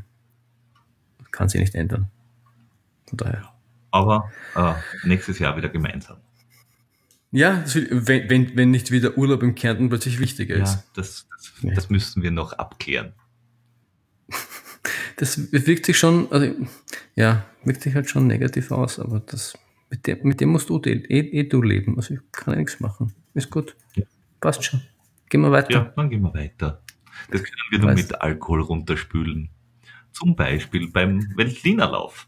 Das hast du wirklich sehr toll gemacht. Das war ein wirklich wunderbarer Übergang. Wie lang ist denn der Weltlinerlauf, Peter? Das kommt drauf an. Also es, im Rahmen dieses quasi Lauffestivals äh, in Neustift im Felde, also Metropole, äh, das, für alle, die es nicht wissen, wo das ist, das ist am Wagram. Und für alle, die noch weiter weg sind, äh, das ist dort, wo Mariandel herkommt, also die äh, Gegend äh, für die äh, Wachauer Marillen und so. Also Niederösterreich an der Donau kennt man. Ist, ist, ist sehr schön dort. Auf alle Fälle ähm, ja. mehrere Bewerbe, zwischen Kinderbewerben, dann hat es gegeben eine 3x800 Meter Staffel. Ähm, das Ganze ist auch im Rahmen eines Feuerwehrfests, weswegen auch Feuerwehrstaffeln wieder mitgelaufen sind. Und zwar mit kompletter Ausrüstung und äh, Sauerstoffflasche bei 34 Grad. Das ist, das ist, das ist schon ein bisschen abartig. 25 Kilo, die du mitschleppst quasi. Und die waren jetzt echt nicht langsam. Und einer ist dann auch nach dem Ziel direkt ähm, zur Seite gefallen und wurde dann erst versorgt. Also der ist schon bis zum Äußersten gegangen. Ähm, und dann gab es den Hauptlauf mit 5 Kilometern und 10 Kilometern die aber gleichzeitig gestartet wurden.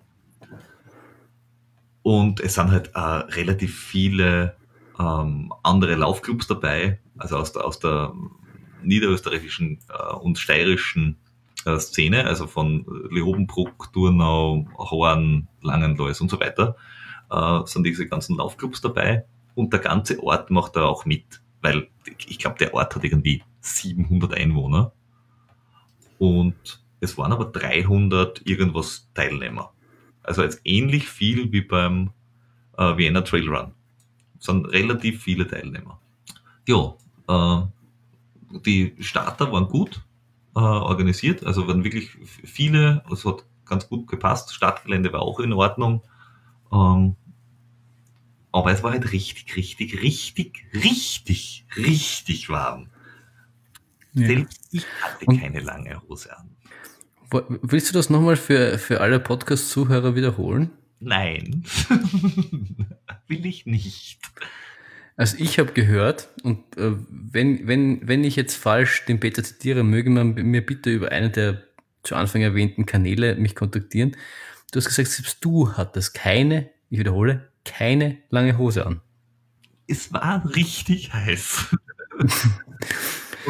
Du hast also vielleicht aus den Fehlern der Feitsch gelernt. Und, das, und der Lauf ist auch angesetzt am Nachmittag um 15.45 Uhr Startzeit. Wo es bekanntlich auch, das ist die kälteste Zeit des Tages. Richtig. Also du laufst dort durch eine Ortschaft, das heißt Asphalt, links und rechts Mauern ähm, und dann über ein Feld ohne Bäume. Fünf, äh, vier Runden, das sind entweder zwei oder vier Runden, je nachdem, ob du fünf oder zehn Kilometer läufst.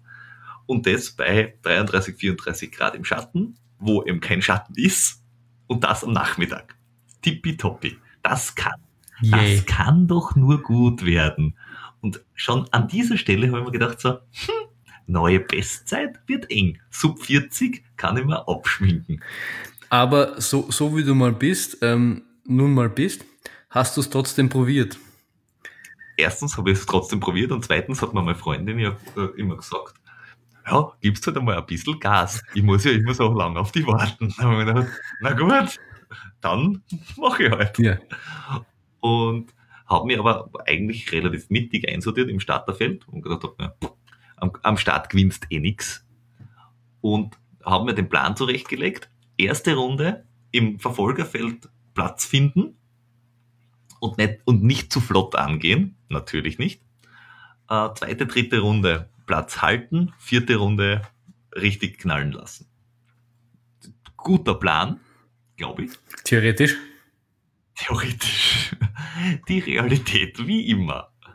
Also, da, damit man weiß, was für eine Art von Lauf das ist, du startest und zwar nicht, weil irgendjemand irgendwo klatscht oder eine Tröte losgeht. Nein, der Schützenverein des Dorfes steht mit zehn Mann dort und ballert in die Luft. Dann bist du halb taub, aber du bist auf alle Fälle munter. Und los geht's, alle rennen los. Ich setze mich in die erste Verfolgergruppe und denke mir, so, Platz 10, Platz 15, das geht. Ganz vorne waren drei, vier, die halt schon nach, also nicht, einen Kilometer hm, einen Respektabstand hatten, wo man gewusst hat, okay, die halten spielt's gar nicht. Ähm, außerdem werden da sicher fünf Kilometer Läufer auch dabei sein. Und die Siegerzeit auf fünf Kilometer war ja auch auf 17 Minuten oder so. Und die Siegerzeit auf 10 Kilometer war 34. Ja, und man muss ja dazu sagen, ich meine, du, du bist es ja auch nicht wirklich langsam angegangen. Also ich meine, wenn man sich dein, dein Strava-Ding so anschaut, den ersten Kilometer in 3,45, 3,55, 3,58, wenn man jetzt, wenn, wenn man jetzt so wie du sagst, nicht davon ausgeht, dass man so 40 mal, mal so läuft und dass das jetzt in deinem Fall jetzt, so ich das verstanden habe, ein ambitionierteres Ziel ist, ist das vielleicht schon ein Batzal flott gestartet? Hm. Möglicherweise. Und also nach zwei Kilometern habe ich auf die, auf die, auf die uh, Uhr geschaut und mir gedacht so, hui, das ist aber flott und 175 als Puls ist nach zwei Kilometern auch schon recht hoch. Es könnte ein bisschen eng werden. Und ich, aber mein Ziel war halt dann, wir waren so eine Fünfergruppe, haben gedacht so, nach der ersten Runde bin ich echt flott durchgekommen, haben gedacht so, pah, aber droppen lassen will ich mich auch nicht, weil dahinter ist ein bisschen nix. Das ist nicht gut mal schauen, ob ich dranbleiben kann. Und habe das noch versucht und es ist gegangen bis Kilometer vier, viereinhalb mhm. ungefähr. Musste ich es die aber ziehen lassen und bin aber nach zwei Runden ähm, in, was nicht, 2006 oder so durchgekommen oder 2005. Also quasi in einem Viererschnitt. Uh, aber da war, da war der, der Puls war da schon auf irgendwo, weiß nicht, 184 oder so. Uh, da habe ich dann gewusst, okay, das wird ein böses Erwachen nach hinten raus. Das, was man an deinen Zeiten merkt, weil Kilometer 6 war dann 436, 7 445, 4 437. Es ist dann nicht mehr so wirklich schneller geworden. Ah, der Kilometer 7, also das war die dritte Runde, das, das war richtig schlimm. Also äh, es, es war nach der ersten Runde was, hatte ich ein, ein, ein Pech weil es gab eine Labe nach Stadt und Ziel und wir sind die größte Gruppe quasi gewesen am Anfang mit, mit vier oder fünf Läufern und der vor mir hat sicher nicht absichtlich, aber er greift halt zu seinem Wasserbecher hin, den die, die Jugendlichen, also die Kinder aus dem Laufverein gehalten haben. Und die waren so knapp aneinander, dass er quasi durch einen Becher durchgegriffen hat und den zweiten mhm. mitgenommen hat. Ja, dort war dann aber keiner mehr. Das heißt, ich bin erst äh, bei der ersten Labe mal richtig leer ausgegangen, was eben bei der Temperatur echt nicht cool war. Und dann gab's von der Feuerwehr so einen, so einen kleinen Torbogen mit Wasser, wo man durchlaufen hat können. Der war ziemlich für die Fisch, weil das war das Wasser ist, bevor es bei dir ankommen ja. ist, schon verdampft gewesen. Äh, die Ortsbewohner waren allerdings ziemlich, ziemlich cool. Die haben sich auf dieser Hauptstraße, die dort gewohnt haben, äh, positioniert mit, mit äh, Getränken, äh, also sie sind dort gesessen mit Getränken, haben aber die Gartenschläuche von den äh, Häusern rausgeholt und haben die Leute quasi von der Seite mit den Gartenschläuchen äh, versorgt, indem sie es abgespritzt mhm. haben. Und das, das war halt wirklich äh, ziemlich cool. Also da waren sicher drei, vier Häuser, wo du durch so eine Wasserfontäne durchgelaufen bist. Aber im Endeffekt, das, Kilometer sieben in der dritten Runde, da habe ich wirklich gemerkt, das wird jetzt richtig schlimm. Wir haben dann auch noch ein, zwei Leute überholt. Und dann habe ich in der vierten Runde, äh, habe ich mir gedacht, ja, nutzt nichts. Äh, äh, Popo zusammenkneifen, die Backen schürzen und ab die Post. Äh, ich muss irgendwie noch ins Ziel kommen. Ähm, die vierte Runde ist dann ein bisschen schneller gewesen, glaube ich. Ich glaube, da bin ich wieder 4,30. Ja, der so. Kilometer 8 war wieder 4,37. Also zumindest das, was Strauer sagt. Und den Kilometer 9 war 4,44. Ja. Okay. Ja, und dann, letzte Runde, bin ich nochmal durch, habe nach hinten geschaut, da war niemand, habe mir gedacht, passt, solide auf dem Platz ins Ziel laufen, passt schon. So weit hinten kann es nicht sein. So viele Leute haben die jetzt auch nicht überholt. Und dann läufst du da die, die, die, die, äh, den, den, das Dorf entlang und dann laufst du je, bei jeder Runde bist du einmal quasi so um den Kirchenplatz, das ist nicht ganz ein Kirchenplatz, herumgelaufen und um einen kleinen Park und zum Ziel. Und das sind so die letzten 200 Meter und ich laufe so um die vorletzte Kurve und plötzlich geht's neben mir. Huh! Hat mich einer eingeholt noch, von wo auch immer er herkam. Und äh, mir hat so geschreckt, dass ich glaube ich einen Meter in die Luft gekommen bin. nach oben, also nicht nach vorne. Und habe gesehen, dass der jetzt einen Zielsprint anreißt. Und ich dachte, sicher nicht, mein Freund, sicher nicht. Nicht mit mir. Nicht mit Commander. Und wir sind um die letzten um zwei Kurven wirklich gesprintet. Ich glaube, da war ich dann auf, einem, auf, auf, auf so irgendwie 230er Schnitt. also das war dann so alles, was geht. Ich weiß jetzt auch, dass mein Maximalpuls nicht 194 ist, sondern mindestens 198. War also für was gut? Ja. Diese und die Fotos äh, der ortsansässigen Fotografen sind auch ziemlich cool weil man sieht in unseren Gesichtern, dass es wirklich das Letzte ist, was rausgeht. Ne, in, in, in deinem Jahr, also du schaust ja ziemlich schmerzverzerrt und, und, und so drin. Bei ihm bin ich, könnte auch als Lächeln durchgehen. Bei dem Foto also, schon, dass du gerade siehst, aber ich, ich, ich werde auch ein zweites noch posten, da sieht man es dann bei ihm. Da lächelt, okay. also das ist je nachdem, wie die Aufnahme gerade ist. Auf alle Fälle habe ich ihn um zwei Zehntel im Ziel noch gebogen und bin vor ihm ins Ziel gelaufen als 13. Und er ist 14. Ich bin aber in der Ergebnisliste vier Sekunden hinter ihm, weil äh, ich wurde danach zum Zeitmessungskarawan äh, gebeten, dass mein Chip bei der ersten Runde nicht funktioniert hat. Okay. Und äh, sie mich gewertet haben mit dass ich vier Sekunden nach ihm durch der, der, das Startding gelaufen bin. Und deswegen bin ich 43.06 gelaufen, also pff, weit von dem weg, was ich wollte. Ja. Aber trotzdem Dritter in der Altersklasse. Also gab es eine Flasche Wein. Passt. Hat sich doch super ausgezahlt, oder? Ich meine, lau laufst du mal so 10 Kilometer gemütlich vor dich hin und dann kriegst du eine Flasche Wein und kannst du gleich deinen Frust runterspülen. Ich. Laufen für Saufen genau ja. meins. Ähm, aber äh, ich, mir hat das keine Ruhe gelassen und ich habe mir das dann angeschaut und ich habe mir dann die Fotos vom Start angeschaut, weil es gab auch Fotos vom Start und ich bin beim Start aber hinter ihm gewesen. Ähm, habe dann mit diesem Zeitnehmungsmenschen geschrieben und mein Chip hat beim Start schon nicht ausgelöst. Also er hat okay. beim Start und nach der ersten Runde nicht ausgelöst weswegen meine Brutto- und Nettozeit gleich ist.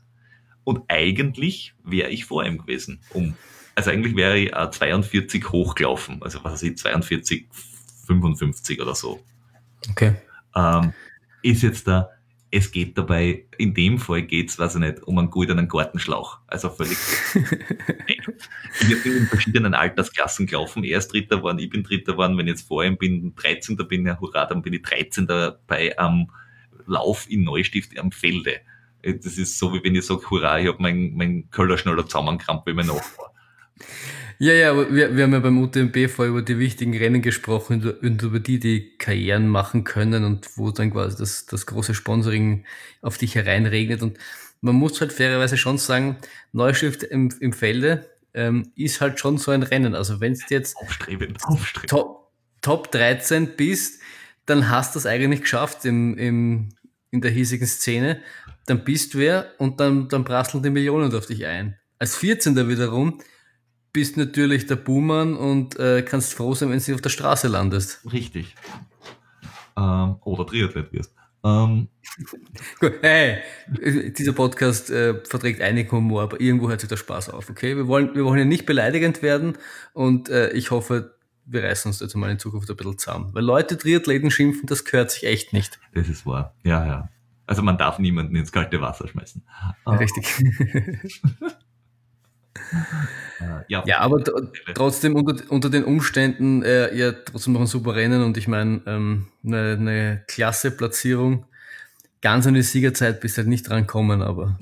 Knapp nicht. Die neun Minuten. Wer schaut denn da so genau? Aber du siehst, dass du selbst unter den äh, größten Anstrengungen noch echt einen äh, All-Out-Sprint hinlegen kannst. Also das ist ja immer auch was wert. Das steht, das Und du weißt den neuen Maximalpuls. Ja, richtig. Ähm, nein, das mit der Zeitnehmung, das war nur insofern, hat es mir ein bisschen geärgert, weil ich mir gedacht habe, wenn, wenn wir jetzt in derselben äh, Klasse gewesen wären, oder wenn du, wenn es darum geht, ob du Dritter oder Vierter wirst, dann ist sowas wirklich ärgerlich. Ja, also, dann ist sowas wirklich ärgerlich. Egal, aber ähm, ich habe auch keine befriedigende Antwort gekriegt.